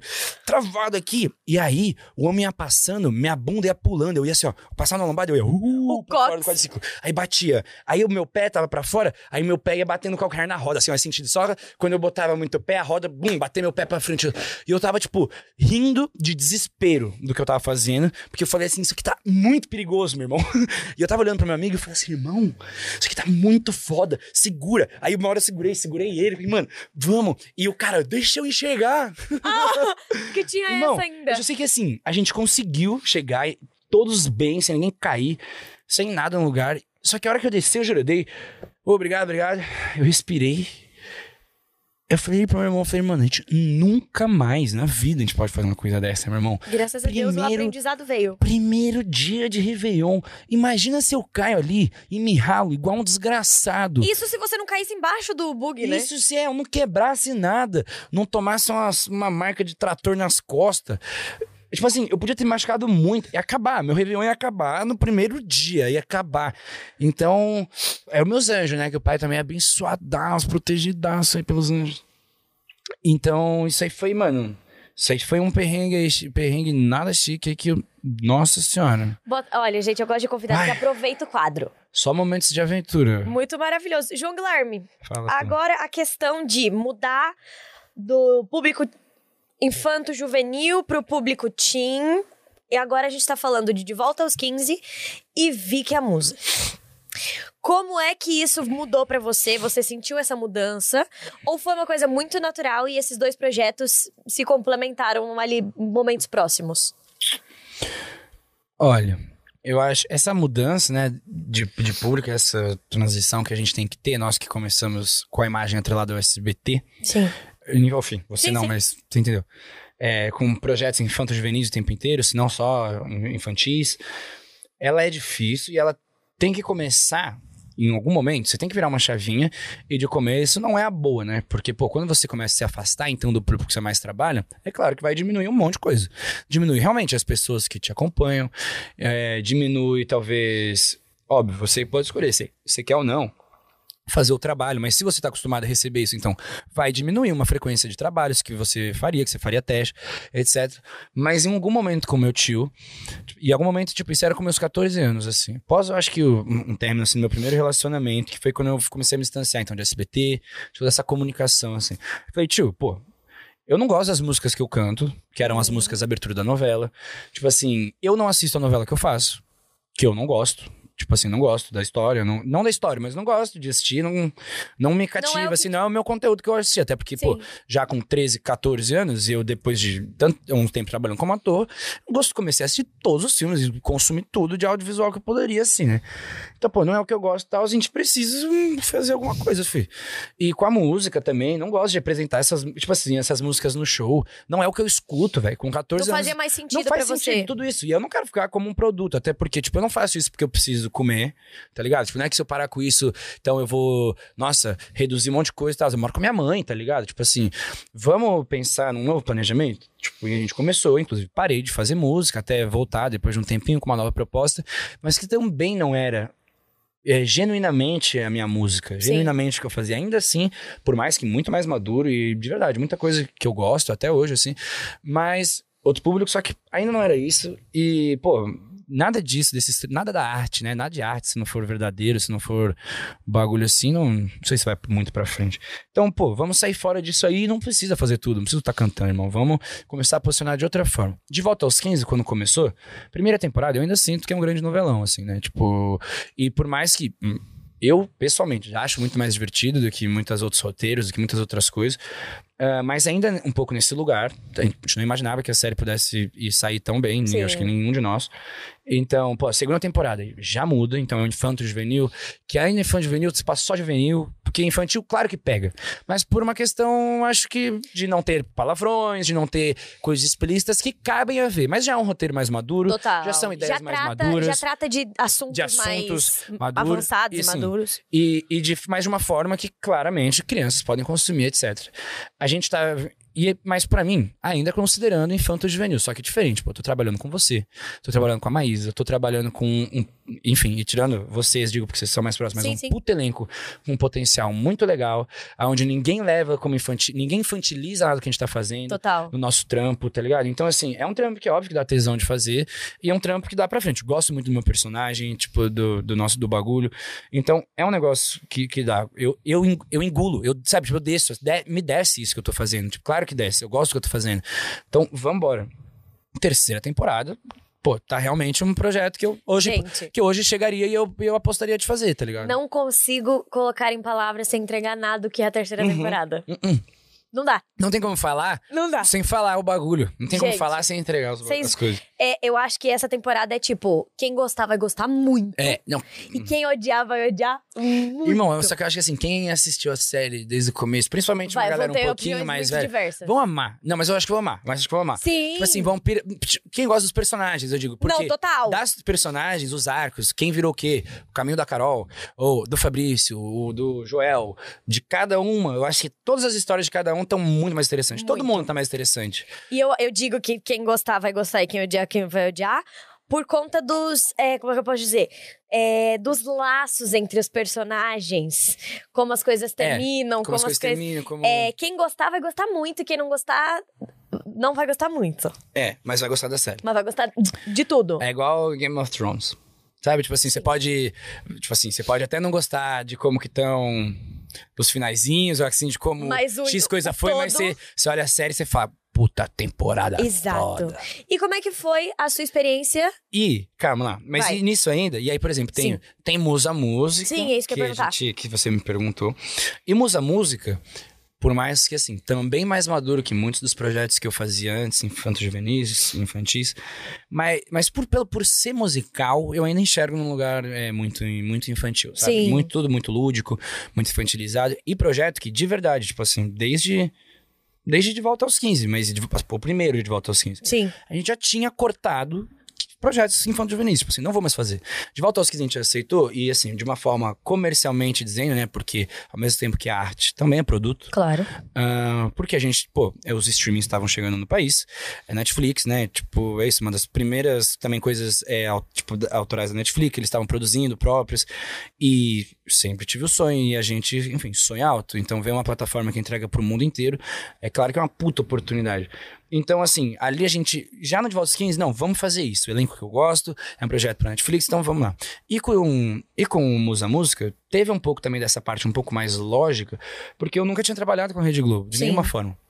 Então, era uma entrada, e assim, esses projetos, e, e tá trabalhando né, nessas emissoras, ou nos streams, ou com tais produtoras, né, que estão por trás dessas produções aí pros streamings, são muito importantes, porque assim, quem não é visto não é lembrado, e eu sei do meu trabalho, eu sei da nossa presa quando a gente tá trabalhando. Então, assim, a gente vai entrar lá pra mostrar o meu trampo, o caralho a quatro, e pra poder construir algo. Porque de verdade, eu tava já fugindo e eu já não tinha interesse em trabalhar coisas infantilizadas ou coisas com uma densidade dramática tão menor, assim, né?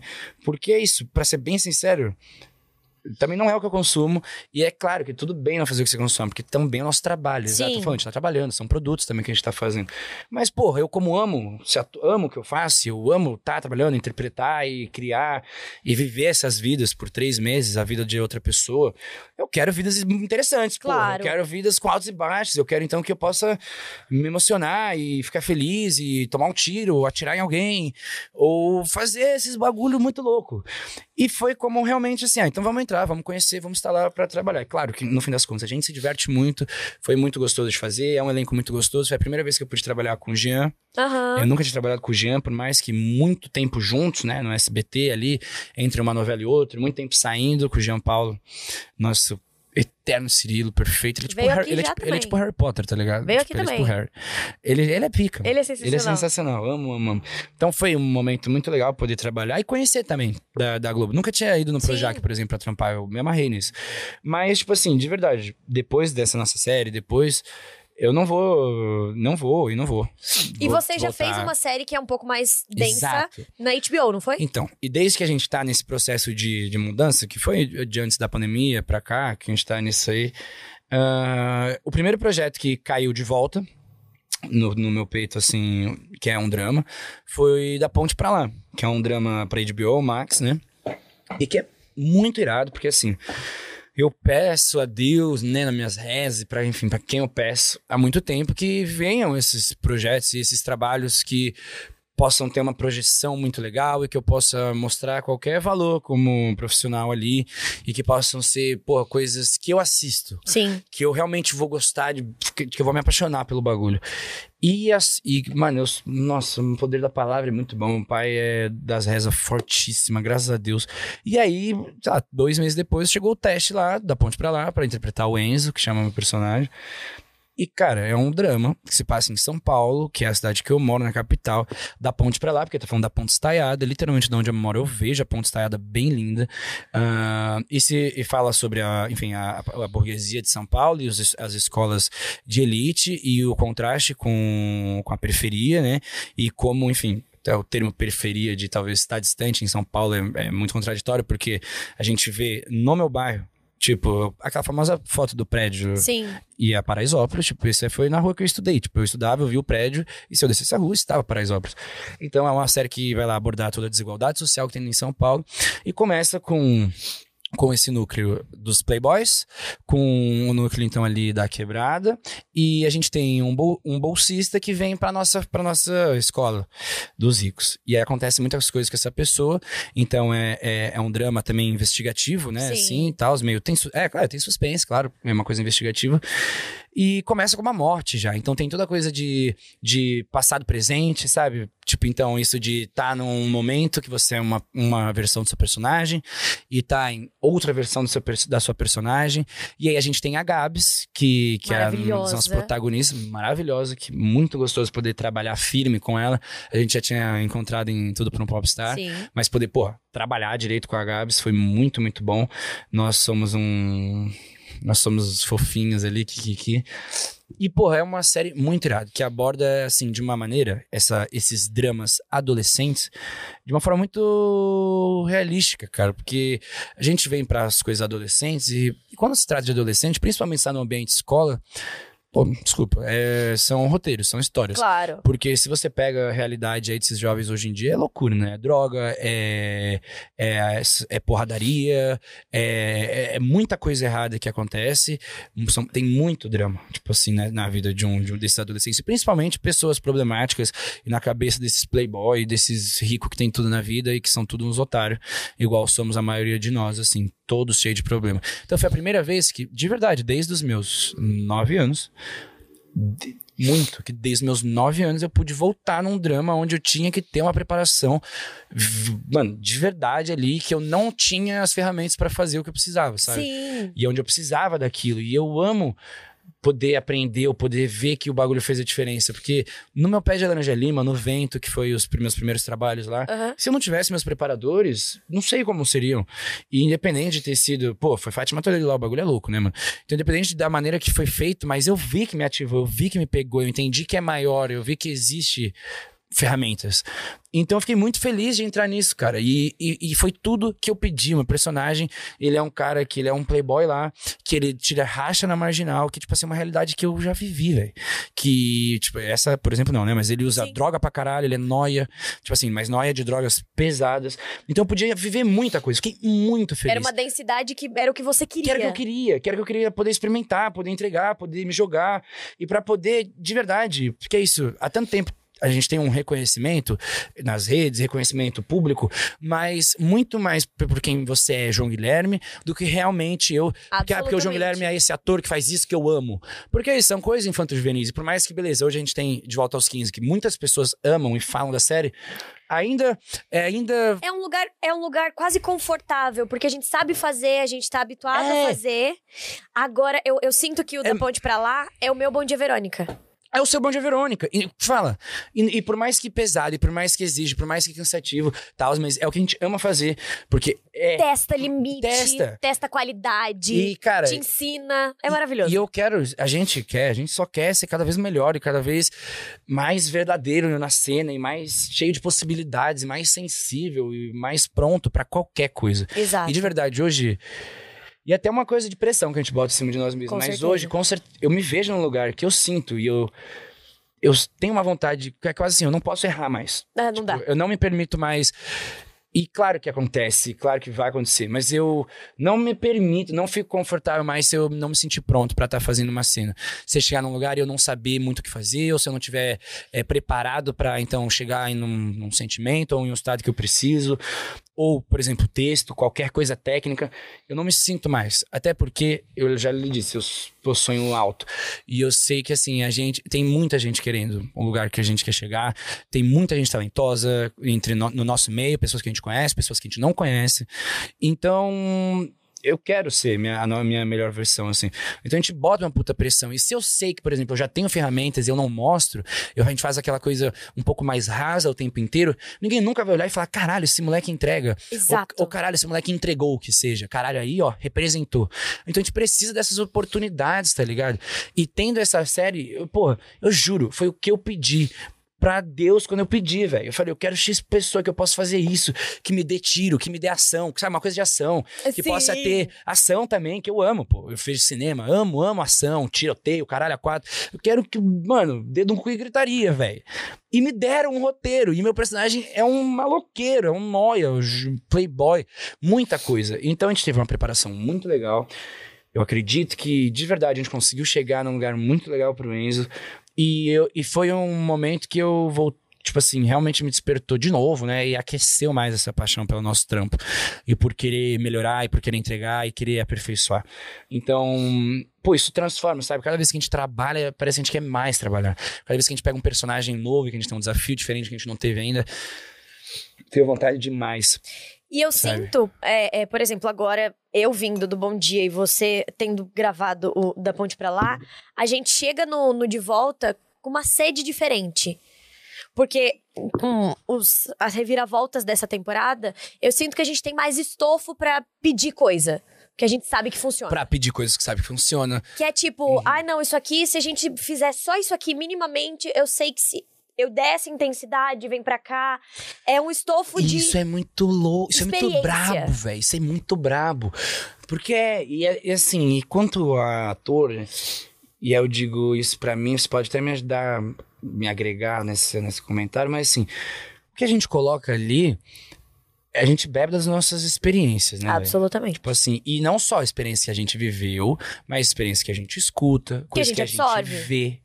Então, óbvio, como ator, a gente tem que ter escuta. A gente ficar lá fazendo mil exercícios pra aquecer o olho, e desculpa, não é tão na hora só, mas é na sua vida. Então, entender, e, e como a gente tem essa sensibilidade de entender sentimentos, entender fragilidades de outras pessoas, conseguir enxergar pessoas e suas fragilidades, todos esses laços, assim, a gente consegue beber dessas, dessas emoções alheias e nós. Então, na hora que a gente tá fazendo ali, é muito pessoal. Então, assim, claro, por mais que eu não tô interpretando o João Guilherme, é uma entrega pra X personagem Y, mas na hora que a gente vai entregar, a gente vai acessar as nossas coisas. Claro. E cada um com seus bagulho. Tem pessoa que, pra começar, por exemplo, a chorar, é um estralo. E que às vezes é um estralo porque a pessoa talvez é uma coisinha besta que ela tem, que realmente ela chorou a vida inteira por isso, que ela consegue. E aí você vai falar e fala assim: Uau, mas nossa, que é uma puta atriz, tá ligado? Que lançou do bagulho. Mas é, mano, sobre tudo e sobre todas as experiências que a gente pode aplicar na nossa vida. Então, e também trabalhando. Então a gente trabalhou ali, a gente fez um personagem que tinha X comportamento, outro, aquilo. A gente já testou isso, a gente já viu coisas que a gente fez que a gente não gostou. Que a gente fala assim, pô, isso aqui eu quis fazer dessa forma, e eu pensei dessa forma, mas na real, na hora que eu fiz, ou na hora que eu tô vendo agora, hum, se eu fizesse um pouco menos, se eu respirasse um pouco mais, se eu ouvisse um pouco mais, e também começar a reparar nos outros, né? Então, hoje, inf- infelizmente até um pouco, que acho que perde um pouquinho a mágica. Eu não consigo assistir um filme sem ficar Não dá impossível. impossível. É impossível. Sem ficar olhando os atores, sem ficar olhando uma coisa de direção. sem Erro de ficar- continuidade. Erro de, essas Continuidade de emoção, continuidade ligado? de roupa. E é horrível. observando, eu, pelo menos, eu, consigo, eu acho que eu consigo ap- aprender muito. Aprender o que eu acho que tá ruim. Então, assim, nossa, essa pessoa faz isso demais. Ou essa pessoa, então, pô, esses tiquezinhos que às vezes a gente tem, então, de. Às vezes uma palavra, de um né, ou de um hum, que as- tem muita gente que fica usando, tipo, de bengalas. E é automático, às vezes, a pessoa não percebe, às vezes realmente ajuda para a pessoa. Só que tentar entender, limpar essas coisas, sabe, Pra chegar num lugar que você quer. Mas realmente observando coisas que eu achei pica, tempos, falei, caralho, esse cara na comédia tem um tempo muito bom. Exato. Esse moleque tem. E aí você acaba entendendo um pouco. Tipo, porque, claro, por mais que seja muito natural, que talvez pra essa pessoa é muito espontâneo, mas consegue entender de onde que vem esses gatilhos, o que faz a pessoa achar graça, ou a pessoa já ter o gatilho pra piada. Lógico. De onde ela tirou esse, esse comentário engraçado que a pessoa fez, ou, enfim, essa reação.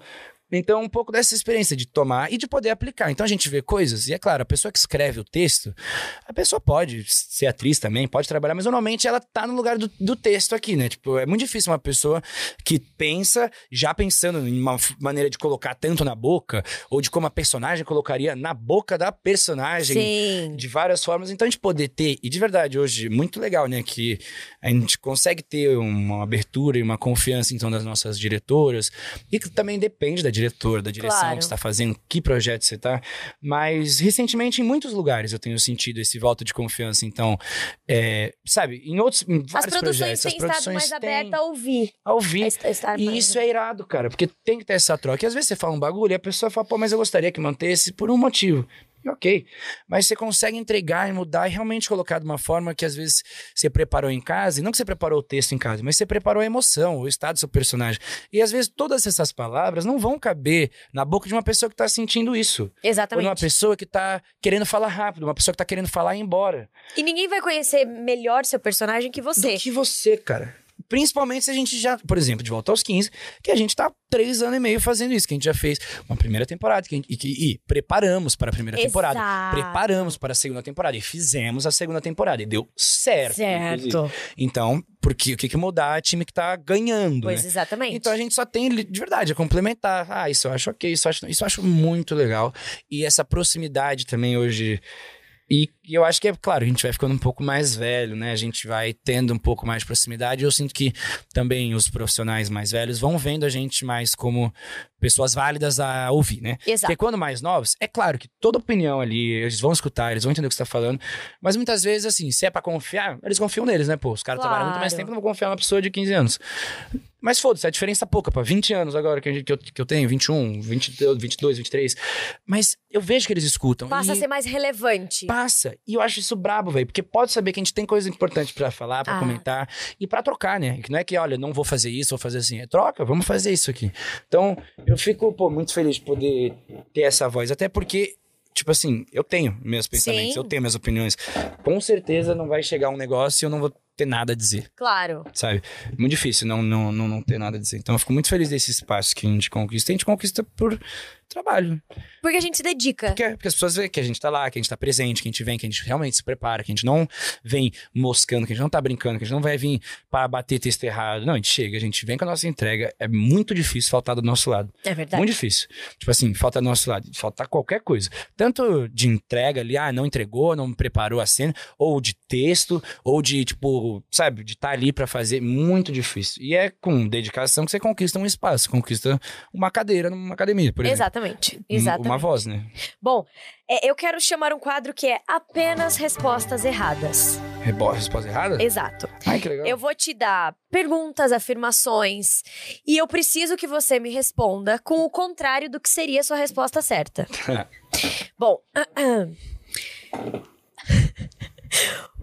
João Guilherme, Oi. qual vai ser o seu discurso quando você ganhar um Oscar? Ah, sempre soube, né? sempre soube que eu estaria aqui um dia. É, mas eu pensei que mais novo, claro. É, eu acho até meio nada a ver no ser o mais novo de estar ganhando um Oscar, porque não combina comigo. Eu sempre fui um ator prodígio, né? Quando criança. Então logo eu esperei ganhar um Oscar bem novinho também. É, mas enfim, vou botar lá do lado do. Da, ah, botar lá do lado dos outros prêmios que tem lá. Vou ver se meu gato não derruba o bagulho e agradecer a fucking no one, porque quem fez tudo isso fui eu, né? Quem tava lá gravando fui eu, quem acordou cedo pra se fuder e gravar fui eu, quem teve que malhar pra ficar forte aí no filme fui eu, É, tudo fui eu, Aham. tudo. Menos minha mãe que me pôs no, no mundo, então acho De que resto, talvez a agradeceria minha mãe. Mom, I love you. É, mas é isso aí, valeu. Embora. quem você quis atingir com aquele cropped? Quem que eu quis? Eu queria que o Lula repostasse. Era- é, entendi, ótimo. Você parece ser muito pacífico.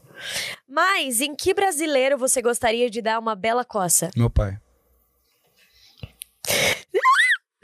Daqui do alto da Torre do Sucesso, no disputado sofado sem nome pode, o que que você brada pros seus haters? Que quebrado pros meus haters. Eu acho que vocês têm todos aqui lá pra casa do. Vai com fé. E vai pra casa do caralho, todos vocês aí. Eu desejo tudo de mal pra vocês, assim. Porque eu acho que a gente tem que pagar tudo com a mesma moeda, tá ligado? Então vocês estão aí falando bosta, eu queria cuspir bosta em vocês. Eu queria, nossa, banhar vocês no cocô. Mas é isso aí, eu não desejo nada de bom pra nenhum de vocês. E eu desejo que vocês continuem sendo amargurados pro resto da vida de vocês.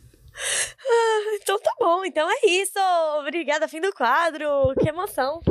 E sabe o que é pior? Porque eu tinha. Eu já tinha visto, né, que, que a gente ia ter um momento com perguntas assim, etc. E aí eu tinha pensado em respostas corretas para essas perguntas. Você quer responder? Não. Então tá. João Guilherme, da onde surgiu sua, sua paixão por moda? Por moda, gato? Olha, eu acho que junto com a minha vaidade. Que quando minha fui começando a ser um menino um pouco mais vaidoso, e a vaidade vem tanto eu acho que com uma coisa do meu trabalho, né, com uma exposição, então as pessoas estão me vendo mais, as pessoas reparam em mim, etc. Eu quero estar na minha melhor versão.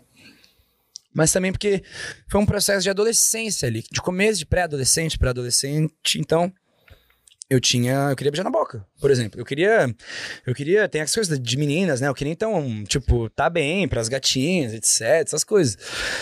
E foi aí que eu comecei então a prestar atenção, não só então eu fisicamente, se eu gostava do meu cabelo, se eu tava gostando do meu corpo, se eu achava que era assim que eu tava bem, me achando bonito. E comecei a prestar atenção também na maneira que eu me vestia. Claro. E, tipo assim, eu tinha meus ídolos da época, então, por exemplo, Justin Bieber.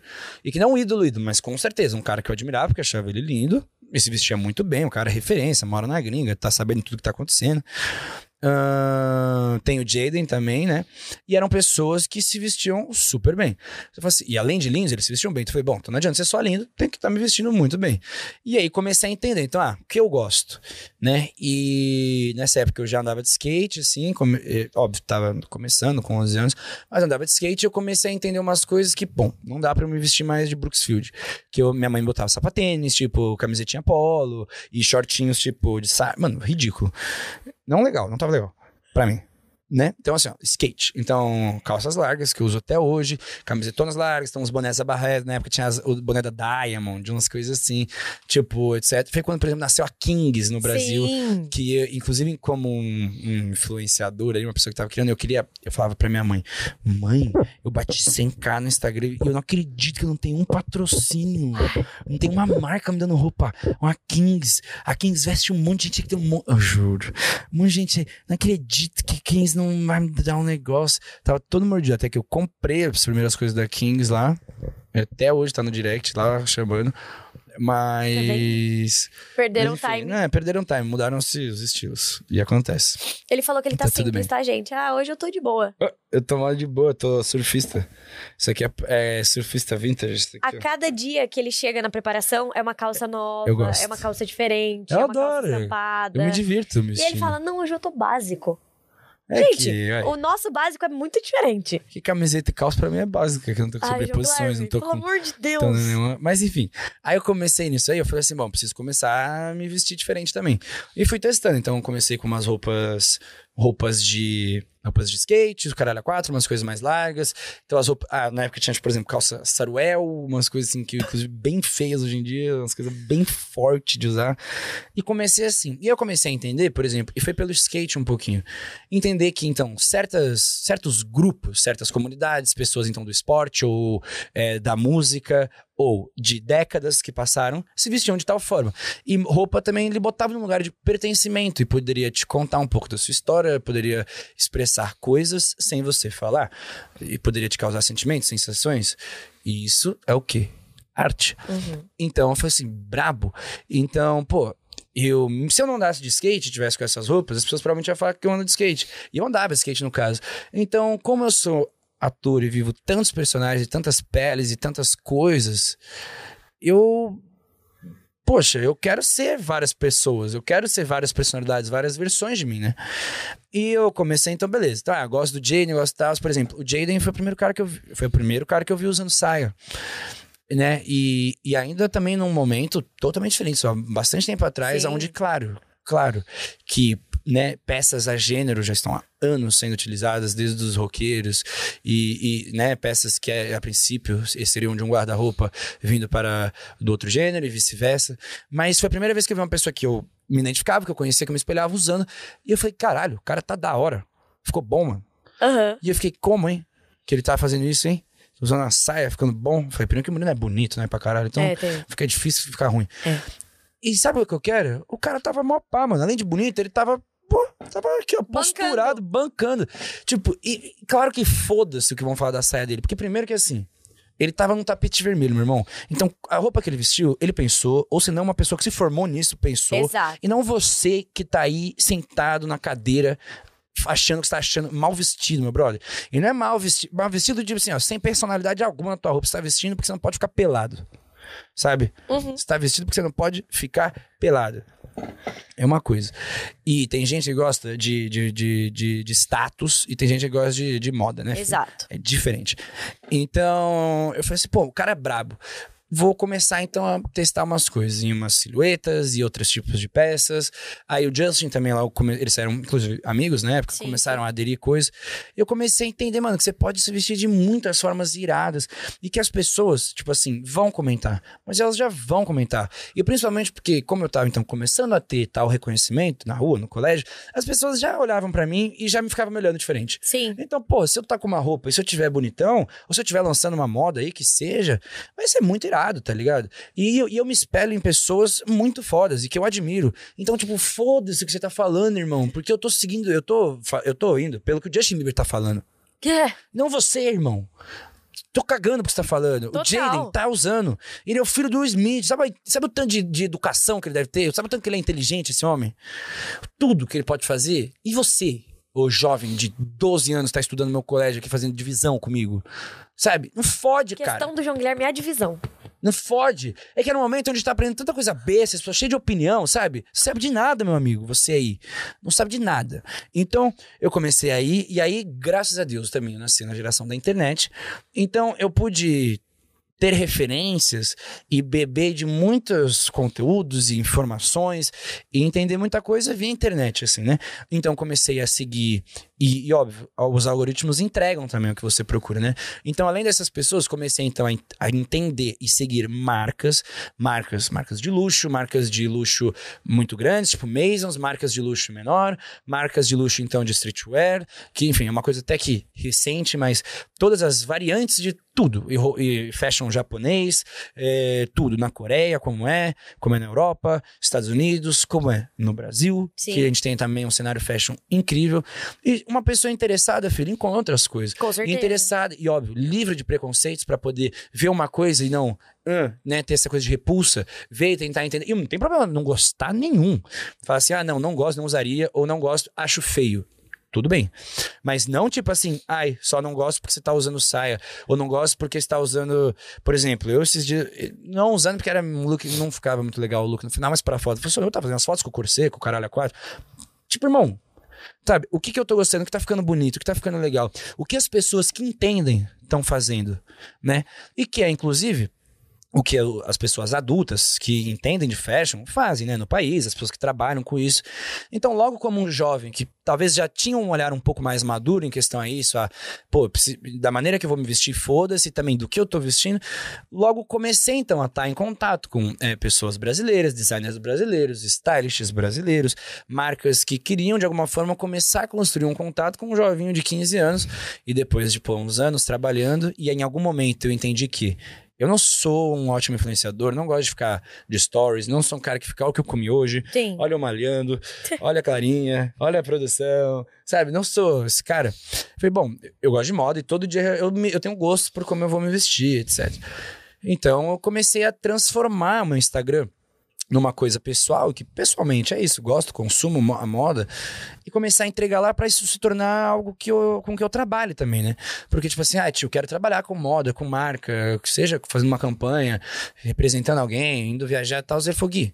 Mas, tudo bom. Você gosta de moda, as pessoas sabem, mas você não comunica moda, você não faz nada. E você só vai começar a ter um fluxo de trabalho, qualquer demanda, quando você começar a produzir, tal. Então a gente trouxe isso para um mundo que a gente começou a trabalhar e de realmente divulgar, e com um canal grande, com uma, com uma grande projeção, assim, com conteúdo, a gente conseguiu atingir. Hoje em dia é muito, muito valiosa a maneira que a gente trabalha com as marcas, assim. Hoje a gente trabalha com marcas grandes, trabalha com marcas que, que, que nossa, nem. Ah, porra. Não é que nunca pensei, né? Porque, claro. Que você sempre idealizou. Sempre idealizei, exatamente, cara. Que a gente sempre idealizou coisas distantes. E cada oportunidade, cada vivência, por conta da minha paixão por moda. E isso é um bagulho que, assim, pô, beleza, é, como ator ou como cantor ou como influenciador, eu não posso dizer que, que foi uma coisa, né, tipo assim, nossa, genuinamente só minha. Tipo, eu tive meu tio o tempo inteiro, a minha avó sempre me ajudou, porque minha avó é atriz também, a Tereza, né? Ela é professora de teatro, minha avó. Tereza, a gente te ama. Ah, a gente ama mesmo, vó. Vou encontrar com ela hoje, daqui a pouco. Manda um beijo pra ela, por Eu favor. vou mandar.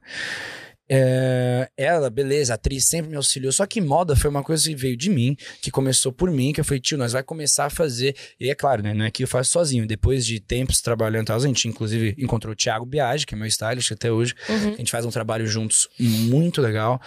E a gente começou lá, mano. Então é uma coisa que veio genuinamente, que hoje em dia a gente trabalha num lugar muito legal.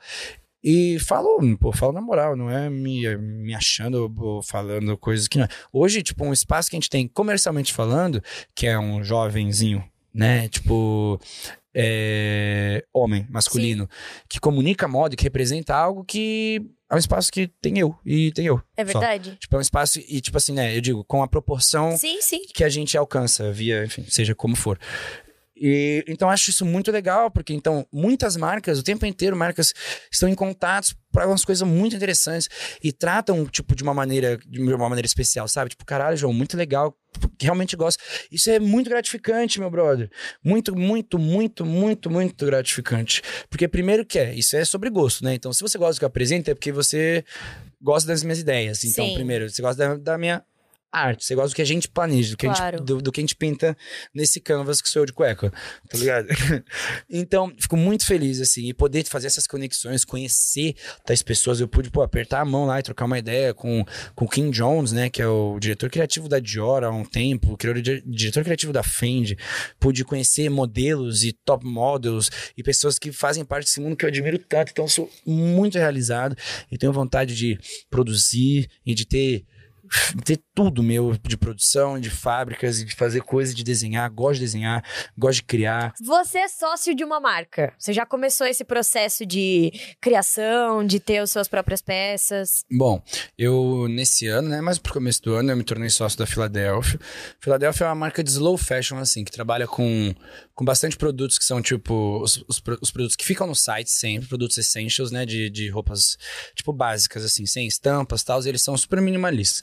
Eu entrei, mas não pra entrar, quer dizer, eu tenho vontade, claro, inclusive porque os meus outros sócios, né, os, as pessoas que fundaram a empresa são amigos também, e eles também confiam nessa parte talvez criativa, nessa parte que eu possa agregar, mas não entrei com o intuito de, de criação, né? Aham. Eu entrei realmente como, tipo, um, um- sócio ali, de, financeiramente dizendo, como investidor, e também media per equity, né? Que então, como eles também precisam da divulgação, eu, como João Guilherme público, também vou ser uma pessoa que vai estar lá é, divulgando e sendo uma- um dos rostos da marca. Uhum. Eu comecei agora não com o intuito, é, a, a princípio, da criação, porque é isso, eles, eles seguem uma coisa onde eles já seguem, é um formato de empresa que funciona do formato que eles funcionam, que é um Sim. formato reduzido, onde, pô, se a gente quer fugir muito da caixa e trazer muitas criações, ia ter que mudar muita coisa. Mas hoje, já inclusive, com o Rafa Sanches, Gui Torneiro, o Ma- o Mate também, que é nosso sócio, meu tio, Pedro Lucas Pelu, Sim. também é meu sócio aqui na marca. Hoje a gente já tá nos processos e eu sempre me, me propus e estive disponível para poder fazer parte da criação, porque querendo ou não, tipo, eu vou estar usando essa marca, eu sou sócio dessa marca, eu vou ser um rosto que vai estar vestindo. E, pô, eu gosto de verdade de vender produtos e principalmente quanto à roupa, que eu escolho a dedo que eu vou fazer, quanto à publicidade, essas coisas, Sim. que sejam coisas que genuinamente eu acho legais. E não só legais para mim, né? Mas que eu acho produtos maneiros para as pessoas que realmente são assim assado ou que estão é, tipo, não atualizados, mas que realmente no momento estão sobre cortes que estão sendo usados, a gente sente estar é, atualizado no que tá rolando pela porra do mundo, tá ligado? Claro. A gente não tá preso, às vezes, a algo que, que, que, que tá há tanto tempo sendo produzido igual, tal, e alimentando só Faria Limers, por exemplo, que usam a mesma roupa todo dia.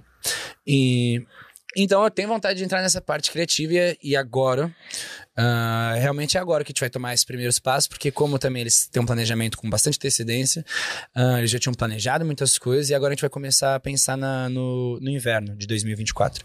E aí eu vou sentar lá e botar a mão na massa. Mas eu também tô nos últimos. Os últimos. Não, porra. Porra. Olha, tô bem confuso aqui com o floguinho, tá? Mas é, eu já lancei, eu tô, vou lançar Uma coleção com Another Place também, que a gente desenhou. E que eu desenhei bastante coisa, uh, junto com o Rafa, que Aham. além de um dos donos da marca, tipo, também desenha, né? Faz a parte criativa. E são desses desenhos, desenhos que eu, tipo, eu desenho desde do começo do ano passado, quando eu entrei pra gravar Musa Música, Sim. aonde eu me via preso na Rede Globo das 11 às 9 da noite, todo dia da Yes. semana. E muitas vezes eu gravava uma cena no dia.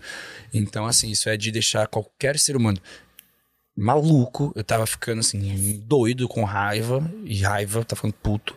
Aí eu comecei a ler e desenhar. Tipo, eu voltei a ler e voltei a desenhar. E voltei não, e comecei a desenhar, tipo, desenhar roupas e tudo um processo que a gente vai começando, né? Tipo, pegando muita referência. Tipo, eu lembro que eu botava às vezes, ah, eu quero uma calça nessa, uma modelagem assim, vou fazer um design diferente. Aí eu botava, tipo, o celular num modelo que eu gostava, contornava, aí depois editando e tal. E muito gostoso. Eu, eu gostei muito dessa parte de, tipo, de desenhar, de criar, trazer as referências. Eu quero ter uma marca onde vai ser a minha marca, com o meu estilo, com o meu processo, e eu vou, enfim, com o investimento, ter a minha, minha, minha produção, que vai atender a minha demanda, caralho, a quatro, para poder entregar muita coisa legal. Mas aí, com a Another Place, uma marca que eu já desfilei ano passado, uma marca que eu acho que super comunica parecido com, com o fashion que eu gosto, assim, dizendo no nosso cenário nacional. E a Sim. gente, tá, a gente produziu essa coleção aí, que inclusive é muito legal. Viagem do Floguinho. Quando é que lança em tese essa. Essa. Hum, é, no começo de novembro, final de outubro. Pois pronto. É que, de novo, estamos. Mas vai que acontece alguma coisa. Estamos em outubro. Nesse momento aqui coisa. agora. Em tese, até aqui, já lançou. Pode ser que não. Mas estamos online acompanhando para saber. Então eu vou profetizar, né? Eu lancei a coleção, que foi um puta sucesso. Pronto.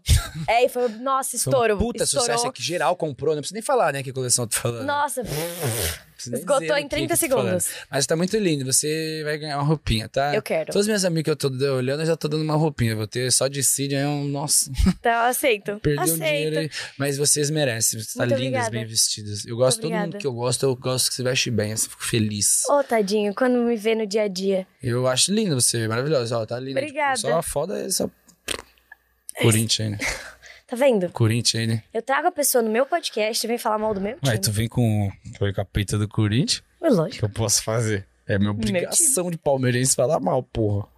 Acho nem, que- nem pesar muito, né? Que eu nem pesei, mas enfim, vamos deixar de parar de falar pra não começar a ficar irritado. Bom, skincare, João Guilherme, depois desse Ah, comentário abençoado. Ah, Ah. Como é que começou a sua relação com a, o autocuidado em relação a skincare?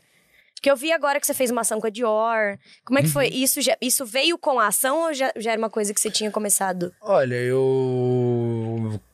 Tá. a- O cuidado vem, em primeiro lugar, com a, necessidade, né? Sim. Então, pô, preciso cuidar, tem alguma coisa errada aqui. Ah, mas veio bastante quando eu comecei a namorar com a Jade, minha mais recente ex-namorada. Uhum.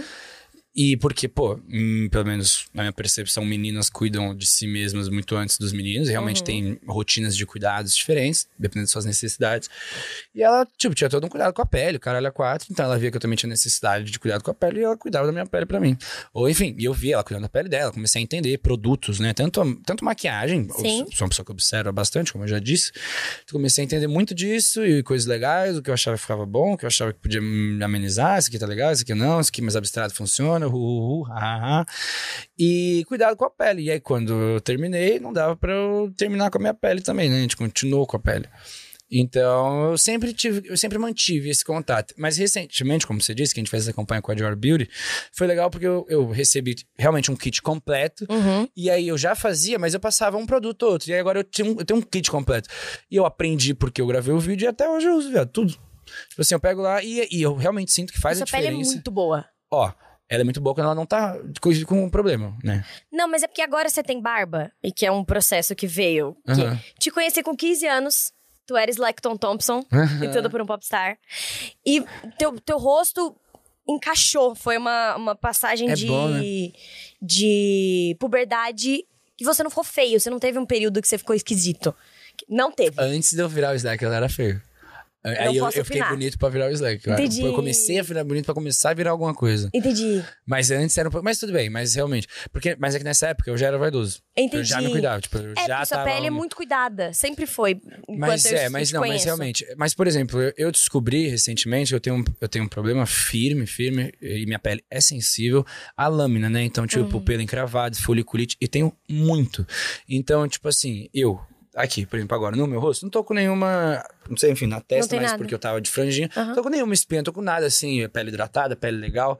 Só que eu descobri que eu tenho um problema com lâmina firme, que aí, eu te juro, por exemplo, se eu pegar aqui, tá baixo, tiro com a maquininha no máximo, e aí venho nem com a gilete, mas com a- aquelas maquininhas que tiram, tipo, na zero. Eu fiz isso quando eu voltei agora de Ibiza, há um tempo atrás. Deixei só o bigode, que eu amo só o bigode também. Aham. Eu amo ficar de bigodinho. E assim, no momento que eu fiz, no dia seguinte, eu, ah, eu tirei pro clipe do João. Tirei a barba toda pro clipe do João. Aí, pô, em dois dias eu tava com duas espinhas externas aqui, que não é espinha, era foliculite aqui, foliculite aqui. Eu tive um processo de dermatite eh, por contato nas minhas costas, que, e isso em julho, que foi meu pior quadro inflamatório de todos, porque eu literalmente, tipo assim, não sei porque desdiacho, eu fui passar, tipo assim, a, ma- a mesma maquininha que eu tava plano, tipo assim, eu vi que eu tinha pelo aqui, Ai. assim, eu fiz tipo aqui, ó, e fiz normal, igual eu fiz no resto do meu corpo. Eu tive uma reação extremamente maluca, inflamatória. Então eu descobri que eu tenho muito dessa sensibilidade. E a barba, é isso, eu gosto. Só que eu também sou um cara que gosta de mudar o tempo inteiro, tipo, de visual, assim. Então descolori o cabelo. Então, ah, aumenta, topete. Daqui a pouco, então, joga pro lado a porra do cabelinho, fica igual a mamãe arrumou. A gente, tá, a gente tem falado tá muito na momento. preparação que ele tem se penteado como se a mamãe tivesse feito. É, é que eu Fica sou- eu e Maísa, ah, mamãe que penteou! Tá ligado? Porque a gente não dá paz pra ninguém. Tá ligado? Estudante, né? Estudante. Por isso Opa! o cabelo tá assim. É verdade. Isso é um é spoiler aqui, rolou um spoiler, da série. aqui. Da série, da série. Ai, que eu tava Skincare. falando? Skincare. E então, assim, eu tenho que ter esse cuidado, e hoje em dia, de verdade, eu tenho muito esse cuidado, e eu entrei um pouco. Não é nem noia, né? Mas é isso, meu trabalho. Em um trabalho. Eu acho que ele exige que eu esteja. Nossa aparência é complemento, é, nossa né? aparência, com certeza, e dizer que não é totalmente mentira. Sim. Então, ter uma pele boa, é, dependendo, enfim, do que dos seus personagens e meus personagens, assim, então tá com o meu corpo, sabe, bem. Claro. Porque isso faz a diferença e eu vejo pelas rubricas. Uhum. Porque eu vejo, eu vejo quando a pessoa tá escrevendo o que ela pensa no meu, tipo, em mim. Sim, exatamente. Então, então, e como eu tô. E seja como eu tô, mas pensar nos cuidados como eu quero estar para o projeto que eu quero estar fazendo. Que seja, não forte, mas que eu precise ficar magrinho, então, porque é um nerdinho, etc. Mas eu tive que ter esses cuidados, então não tem como eu me desprender disso. E sono, imunidade, todas essas coisas que, inclusive, a gente começa a gravar, começa a ficar uma loucura, e que eu falo, às vezes, pra produtora, pro negócio, eu falo assim, meu amor. Se eu não dormir nem o dia, ou se eu saio daqui, a gente tá saindo nos horários de madrugada, e eu tenho que estar aqui no horário, você ainda me manda o carro muito mais cedo, e aí eu não cuido da minha pele, e aí eu não vou na porra do dentista, e eu não durmo, e eu logo no malho, daqui a pouco o Fabrício vai estar cansado, feio, e com herpes, porque a imunidade dele tá baixa. O que você acha disso? Sabe? Vamos lidar com a realidade. Então, assim, a gente precisa se cuidar, velho. E precisa, porque quando a gente começa, é puxado, velho. Nossa, é. É puxado. E, tipo, não é que nosso trampo, a gente pega lá, senta atrás de um computador e pode estar com qualquer cara, pode estar com qualquer dor de barriga, que você, qualquer ansiedade que você vai lá, vai escrever teu Excel, ou vai é, fazer uma ligação num telemarketing, dizer o que for, ou vai ter que pensar num roteiro de publicidade e propaganda. Não. A gente precisa estar com as nossas emoções, a gente precisa transparecer coisas que a gente não tá sentindo no momento, que a gente precisa começar a sentir na hora, a gente precisa estar com os olhos acordados, não pode estar com o olho inchado, precisa estar aqui, sabe? Muita coisa que exige nosso bem-estar total, velho. Então, tipo, quando perde um pouco a mão, eu começo a dizer, tipo assim, pô, eu aviso, eu vou ficar doente, família. Eu fico doente com facilidade. Tipo assim, se eu não tô bem descansado, tô trabalhando, ainda mais se eu tô tentando malhar pra acompanhar tal. Tipo assim, eu fico doente, cara. E fico mesmo, assim, eu vou ficar doente. Então, gente tem que entender também, mano, uns limites e ficar todo Total. mundo saudável, tá ligado? E ritmo de gravação realmente é muito forte. O meu corpo sempre reage. Eu fico muito magra. Eu termino todos os projetos muito magra. Bota fé. Independentemente do que tá acontecendo é, é, com a personagem, é tipo, Carol começa sempre de um jeito. Na, na segunda temporada eu terminei que dá pra ver que eu ultrapassei o meu limite de, de magreza sem sentir. Papo reto. Agora vem cá, João Guilherme, quais são seus plano, pla- planos? Quais são seus plano? planos futuros? Quais são seus próximos projetos, além da terceira temporada do De Volta aos 15? Além de. A gente tá em dezembro? Estamos em dezembro. Tá. Bom, os meus planos agora em dezembro, minha filha. Ficar loucaço até o carnaval, né? Uhum. E, na real, mentira. Vou ficar louco até 10 e tal. A gente vai ter o primeiro Fashion Week. Aham. E que começa no comecinho do ano. Então a gente vai dar um brilho lá nessa semana de moda em Milão e em Paris aí, inverno, masculino. O bagulho vai estar louco. E são momentos que eu gosto muito. Mas, pô, no começo do ano que vem estreia da Ponte Pra Lá. Uhum. Então, esse é um projeto aí que, pô, por favor, assistam, que vai ser muito legal. E de verdade, não. Eu digo assistam não porque eu quero que vocês me vejam lá, mas o projeto tá lindo. É um projeto que não só o arco do meu personagem é muito interessante, mas da maioria dos personagens são muito legais.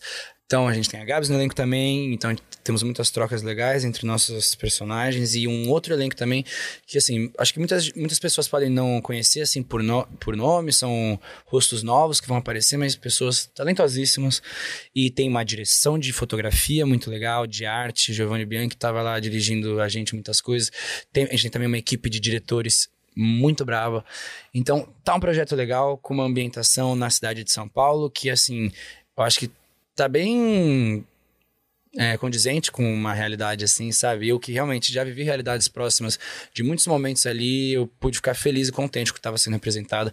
Vai ser muito massa. Também, agora nesse mês, estreia a segunda temporada de Vicky Musa, que, é, que, enfim, muito legal. Aí eu não sei se vocês já assistiram, a gente tem no Globoplay, é uma série musical. Se você gosta de musical, vale muito a pena assistir. Se você não gosta, também vale, mas aí você vai ter que ter um pouquinho mais de paciência. Uh, mas é uma série muito gostosa, assim, sabe? É uma, é uma, é uma comédia dramática, assim, muito, muito, muito, muito legal. Então assistam esse musical que tá, que está chique. E, e na real, pô, e aí assim, é muito doido, né? Porque a gente, hoje em dia, não sei como é para vocês, mas os projetos, muitos projetos ficam quentes, aí, né? Tipo, vai rolando, só que a gente tá fazendo outras coisas, então Exato. a gente vai, tipo, ah, deixando ir tocando, eles irem andando. Mas, pô, graças a Deus eu vejo hoje, você com certeza tá num momento muito parecido, que é isso. Se a gente quiser, a gente pode trabalhar o ano inteiro, né? Isso é muito Graças legal. a Deus. E, inclusive, e o fato de a gente poder trabalhar o ano inteiro nos dá a liberdade de escolher com quem a gente quer trabalhar. Então, assim, com certeza, assim, com certeza para esse ano de 2024 a gente vai estar tá gravando a segunda temporada de Da Ponte para Lá, duvido que vai parar por aí. A gente tem um filme que eu tô participando também do desenvolvimento do roteiro, da produção, que eu gosto, né? Eu acho que desde que eu vi alguns filmes recentemente, algumas referências novas, assim, recentemente, eu digo anos, né? Há, Uhum. há uns dois anos que eu tenho começado a olhar para o cinema e ter interesse, na real, em quase tudo e do 360 do nosso set, sabe? Fugir um pouco só do, do nosso e eu tenho começado a reparar muito em tudo e me interessar muito em tudo. Então, em, desde, por exemplo, figurino, que é uma coisa que muitas vezes eu sinto que pecam horrores e eu tenho vontade de, tipo assim, então, caralho, Pegar pra fazer. pegar pra fazer, né? Tem tipo umas coisas assim, e caracterização, showrunner eu tenho vontade de ser um dia. E de poder, por exemplo, ter um dedinho em cada coisa, e não Uhum. eu fazendo necessariamente, mesmo que eu tenha vontade de muitas coisas aprender pra poder executar, mas de poder entender, porque eu gosto de tudo, direção de fotografia, direção, é, cara, tudo isso. E a gente que vive nisso há muito tempo, é por isso, cara, porque você vê tanto tempo, tanta gente trabalhando, e caralho, isso aqui tá muito legal. Você vê depois, esse cara arrasou aqui, a luz tá linda, fotografia, né?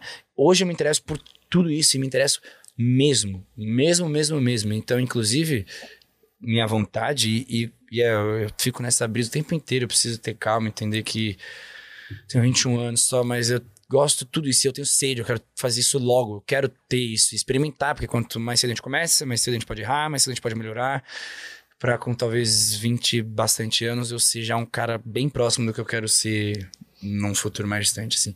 Então, eu tenho vontade, né? A gente tá desenvolvendo isso, tô botando o dedo aqui.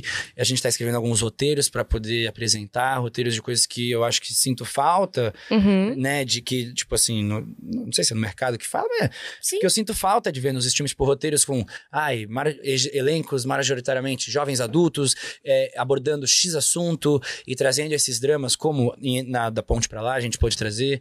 Ou uma série, por exemplo, a série Euforia foi uma série que me despertou sensorialmente muito desse 360 do cinema. Sim. Aonde, assim, além de eu gostar do trabalho dos atores, gostar do, do roteiro, tipo assim, da história, eu fiquei apaixonado pela direção de arte, pela direção de fotografia, pela trilha sonora, por direção, pelo take, por tudo que estavam sendo utilizado. E foi aí que, tipo assim, eu falei, caralho, faz total a diferença se não só eu faço o meu trabalho direito. Sim.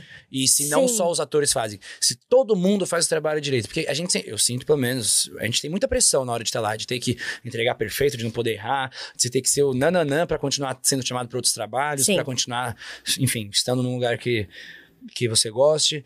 E na real, pô, se o trabalho de todo mundo tá redondo, você vai lá ganhar, disputar coisa. Eu quero cada vez mais que os trabalhos que eu participo estejam fora estejam correndo coisas, estejam. E não necessariamente por mim, mas pelo projeto, pela, Sim. pela porra do roteiro, pela porra da. Tem mais, a direção que tá pica, tá ligado? Então tenho vontade de produzir essas coisas e de verdade, pra esses próximos anos, assim. Eu com certeza vou querer, vou querer macetar em estudar e me preparar para poder começar a botar, pô, botar a mão na massa, assim, sabe? Eu, eu participei agora há pouco de uma série da Star Plus, a Amor da Minha Vida, Uhum. e, pô, a Bruna Marquezine, que é uma das protagonistas, né? São das protagonistas, ela e o Ser- Serginho Malheiros, que são, pô, excepcionais também. Foi muito legal poder trabalhar com o elenco aí. Trabalhei com a Sofia Abraão também, que eu, tipo, digo, já conhecia, nunca tinha trabalhado. Pô, elenco da hora pra caralho. E a Bruna tava pela primeira vez trabalhando com direção ali, né? E ela tinha uma mão na direção, na produção no geral. Sim. Ela tava, eu, se não me engano, tava coproduzindo ali. E eu fiquei muito fascinado, pô, porque eu via ela e pude conversar com ela sobre algumas coisas. E ela dizendo que é isso, é a minha primeira vez que eu vou estar fazendo. E toda ela também é muito ner- tipo, nervosa pra fazer, porque, claro, tudo é porque é uma primeira vez. Um desafio, algo que você quer fazer e vai estar realmente botando a mão na massa pra executar, tendo outros diretores ali. Mas eu vi ela fazendo e eu falei, caralho, que coisa muito foda. Porque, primeiro, que realmente é uma mulher que inspira, né? Sim. O trabalho como ator, como atriz, ótima atriz, apaixonada no que faz, que vive o bagulho ali.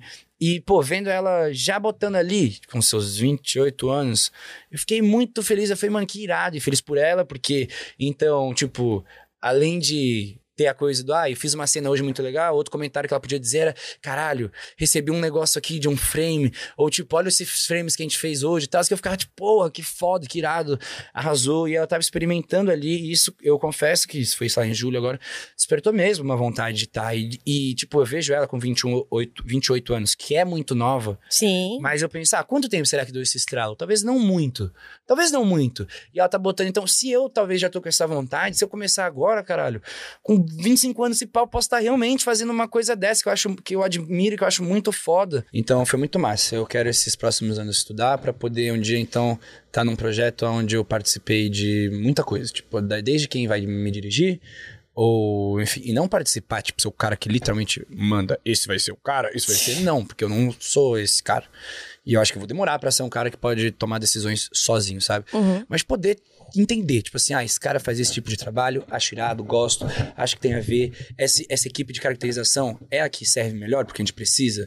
É, Sabe, de É verdade. ter voz ativa É, nas ter voz decisões. ativa nas decisões. Então, por exemplo, a gente tem uma série com um elenco. Com um elenco majoritariamente preto, por exemplo. Uhum. E, as e a galera que faz a caracterização? Eles têm intimidade com o cabelo preto? Porque eu já vi não ter. Sim. Sabe? Eles sabem manusear o cabelo crespo e saber cuidar. Tipo, eu já passei projeto que, pô, os atores faziam o cabelo deles todo dia e qualquer coisa que eles faziam, eles falavam, não, ficou muito bom e tá ótimo. E eu falei assim, bom, por exemplo, eu nunca tinha parado pra pensar isso quanto à caracterização. Já vi caracterização errar na mão, errar numa coisa ou outra, mas beleza. Mas eu falei, olha como, tipo, isso é a pessoa que escolheu a equipe, Claro. que entendeu que as tais pessoas estariam capacitadas quando na real falta ali um know-how de coisas que eram extremamente necessárias. Então, vamos dar atenção nisso? Ah, quanto então, e eu comecei a gostar, eu gosto muito de fotografia. Então, aí, direção de fotografia, iluminação, essas porras. A gente tá contando isso de forma muito literal, tá tudo secão, chapado, ou a gente traz um pouco de poesia nessa iluminação? A gente vai dar uma atenção na conversa, por exemplo, é uma conversa importante entre um casal. A gente vai fazer alguma coisa especial pra gente tornar essa cena mais poética, mais bonita de alguma forma, mais. Enfim, atingir o público com outra forma. Trilha. Que trilha a gente vai escolher? A trilha é importante pra caralho. Sabe por quê? Quando começa uma trilha ruim, tem vontade de vomitar, tem vontade de parar de assistir, dependendo. Total. Tipo, e projeto infanto juvenil, então, esquece. Foda. Os caras pecam de uma maneira que eu entendo que, óbvio, não é o que vai cair no gosto do João Guilherme, porque é pra uma coisa infanto juvenil, mas, irmão, existe bom e ruim. Desculpa, existe o melhor e o pior. Existe o melhor e o meio termo. E eu entendo também, produção, tudo isso custa dinheiro, etc. Mas eu acho que é pensar um pouco e ter pessoas talvez um pouco mais novas, ocupando cargos ou tendo espaços e vozes para poder dar opinião, e não só uma, mas talvez uma. Pessoas duas, mais três. jovens em posições de poder ou de decisão É, em projetos jovens. Exato, tipo, quase se fosse o- o um parlamento ali, um congresso, uma coisa assim? Aham. As pessoas poderem dar a sua opinião, pô, os deputados, tipo, uma galera assim. Então, e a trilha e tal, e nossos diretores na preparação, tipo, tá preparando quem precisa preparar? Tá dando aten aquela atenção extra? Ou tu vai esperar na hora? Ou vai deixar ser como vai ser? O diretor, tá faz... ele tá querendo acompanhar ou ele tá cagando? Uhum. O diretor, ele tá presente no bagulho? É um diretor que tá interessado de fazer? Esse diretor, ele é... Esse diretor, ele é brabo? Ele vai dirigir a galera na hora ou faz qualquer coisa o ator e tá bom, vamos seguir? Uhum. Tá ligado? Tudo isso, velho. Tenho vontade. Porque, querendo ou não, na hora de atuar, eu tô me relacionando com todas as pessoas. Claro. E de verdade, tipo, é estressante você ver que você tá fazendo teu trampo e você vê que tem gente que tá cagando, tá ligado? Uhum. Tem gente que tá fazendo de meio jeito, tá fazendo de qualquer jeito, que não precisa dar a sua melhor entrega pra tá trampando daqui um mês de novo, tá ligado? Que é assim. É desesperador, Então, na pô, verdade. A gente quer que as pessoas queiram o mesmo tanto que a gente que dê certo o bagulho. Sim. Então, com certeza, assim, eu vou me preparar. E que, inclusive, e que o meu maior tesão disso tudo é poder, tipo, te escalar, Clarinha. Tipo assim. Amém. Tipo, Tô pegar assim, eu quero fazer um projeto pica e, tipo, ó, bota a Clarinha e bota a Clarinha e bota esse outro mano que eu já vi aqui. Graças a Deus, uma coisa que eu achei muito legal, né, com toda a chegada de todos esses streamings assim, é que agora muitos amigos empregados, né? E a gente pode ver essas pessoas trabalhando coisas que, Sim. inclusive, nós ocupávamos muito espaço de, de muita gente com muita facilidade, sabe? Total. Por conta de, enfim, beleza, ser pessoas que as pessoas já conhecem, familiaridade, ou já conheço o trabalho dele, então não precisa testar tanta gente para um trabalho que eu sei que às vezes o João vai mandar bem. E com tantos projetos, você vê muitas pessoas trabalhando. Total. E eu acho isso muito legal, porque a gente consegue também descobrir novos talentos. Então, se eu tô produzindo eu um drama, um negócio, tipo, de um, de um projeto do jeito que eu gosto, e é um elenco majoritariamente jovem ali, pô, eu consigo dar oportunidade pra tanta gente talentosa de botar a cara e mostrar. E, tipo, eu acho isso muito massa. E eu vejo nossa geração, que é isso, nossa geração de, de você que tá com seus 23, eu tô com meu 21, 21, vou fazer 22, Maísa tá com seus 21, tem gente de 20 arrasando, de 19, de 24, 25, tanto uma galera jovem assim, e eu aposto muito na nossa geração. Eu também. E com tudo, com futebol, eu vejo meu menino Hendrick jogar lá, vejo vejo o Rodrigo, os moleque brabo lá, até aquele Zé Ruela lá que, ganha, que ganhou de nós lá o barco lá do, sei lá, da Argentina, lá, safado. Ah! Enfim, ele é brabo. Eu, eu torço por jovinhos, eu torço por jovinhos no comando, velho. Torço, torço, torço. E eu acho que vai ser isso tudo muito brabo. Então, ter a oportunidade de dar essas pessoas pra arrasar. Assim, ó, irmão, um projeto, eu sei, eu vi você, eu vi que você tem talento, acho você brabo, genuinamente te achei sensível nesse projeto que você vai arrasar, vai ter uma fotografia braba, esse projeto vai pra frente e você, se, se você arrasa, você quer, é a sua chance de. Dum. Ter, tá vivendo daqui a pouco um novo status na sua profissão. Então, isso que eu tenho vontade também, de dar oportunidade para pessoas de viverem e entregarem papéis legais e não papéis rasos e, um, e poder produzir projetos onde vários personagens tenham arcos importantes e cargas dramáticas, que não precisa ser um projeto pesado o tempo inteiro, né? Precisa ter esses alívios, precisa ter diversão e, e Claro. todas essas coisas. Mas que as pessoas possam entregar atuação ali e mostrar que, tipo, ah, essa pessoa que entrega, eles vão fazer projetos, depois saem de lá e são convidados a fazerem testes ou convidados a fazerem projetos interessantes. Total. É isso que eu tenho vontade de fazer. E. É, é isso que eu tenho vontade de fazer. Bom, estamos nos encaminhando para o fim. Por último, mas definitivamente não menos importante, eu gostaria de te chamar o karaokê. E aí, meu excelentíssimo João Guilherme, é eu gostaria que você cantasse. Tá. A música que você mais tem ouvido, a que te representa, tá na sua mão, por gentileza.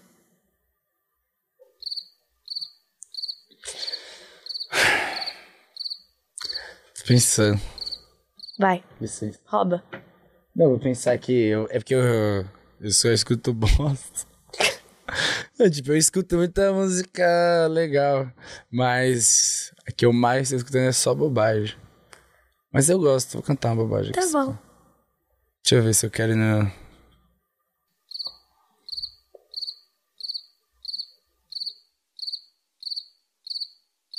Ixi, Não, Maria, não, o que que vem? Eu Vai à vendo. vontade. É que eu quero, vou, quero escolher uma legal aqui pra apresentar pra vocês. Fica à vontade. Tá?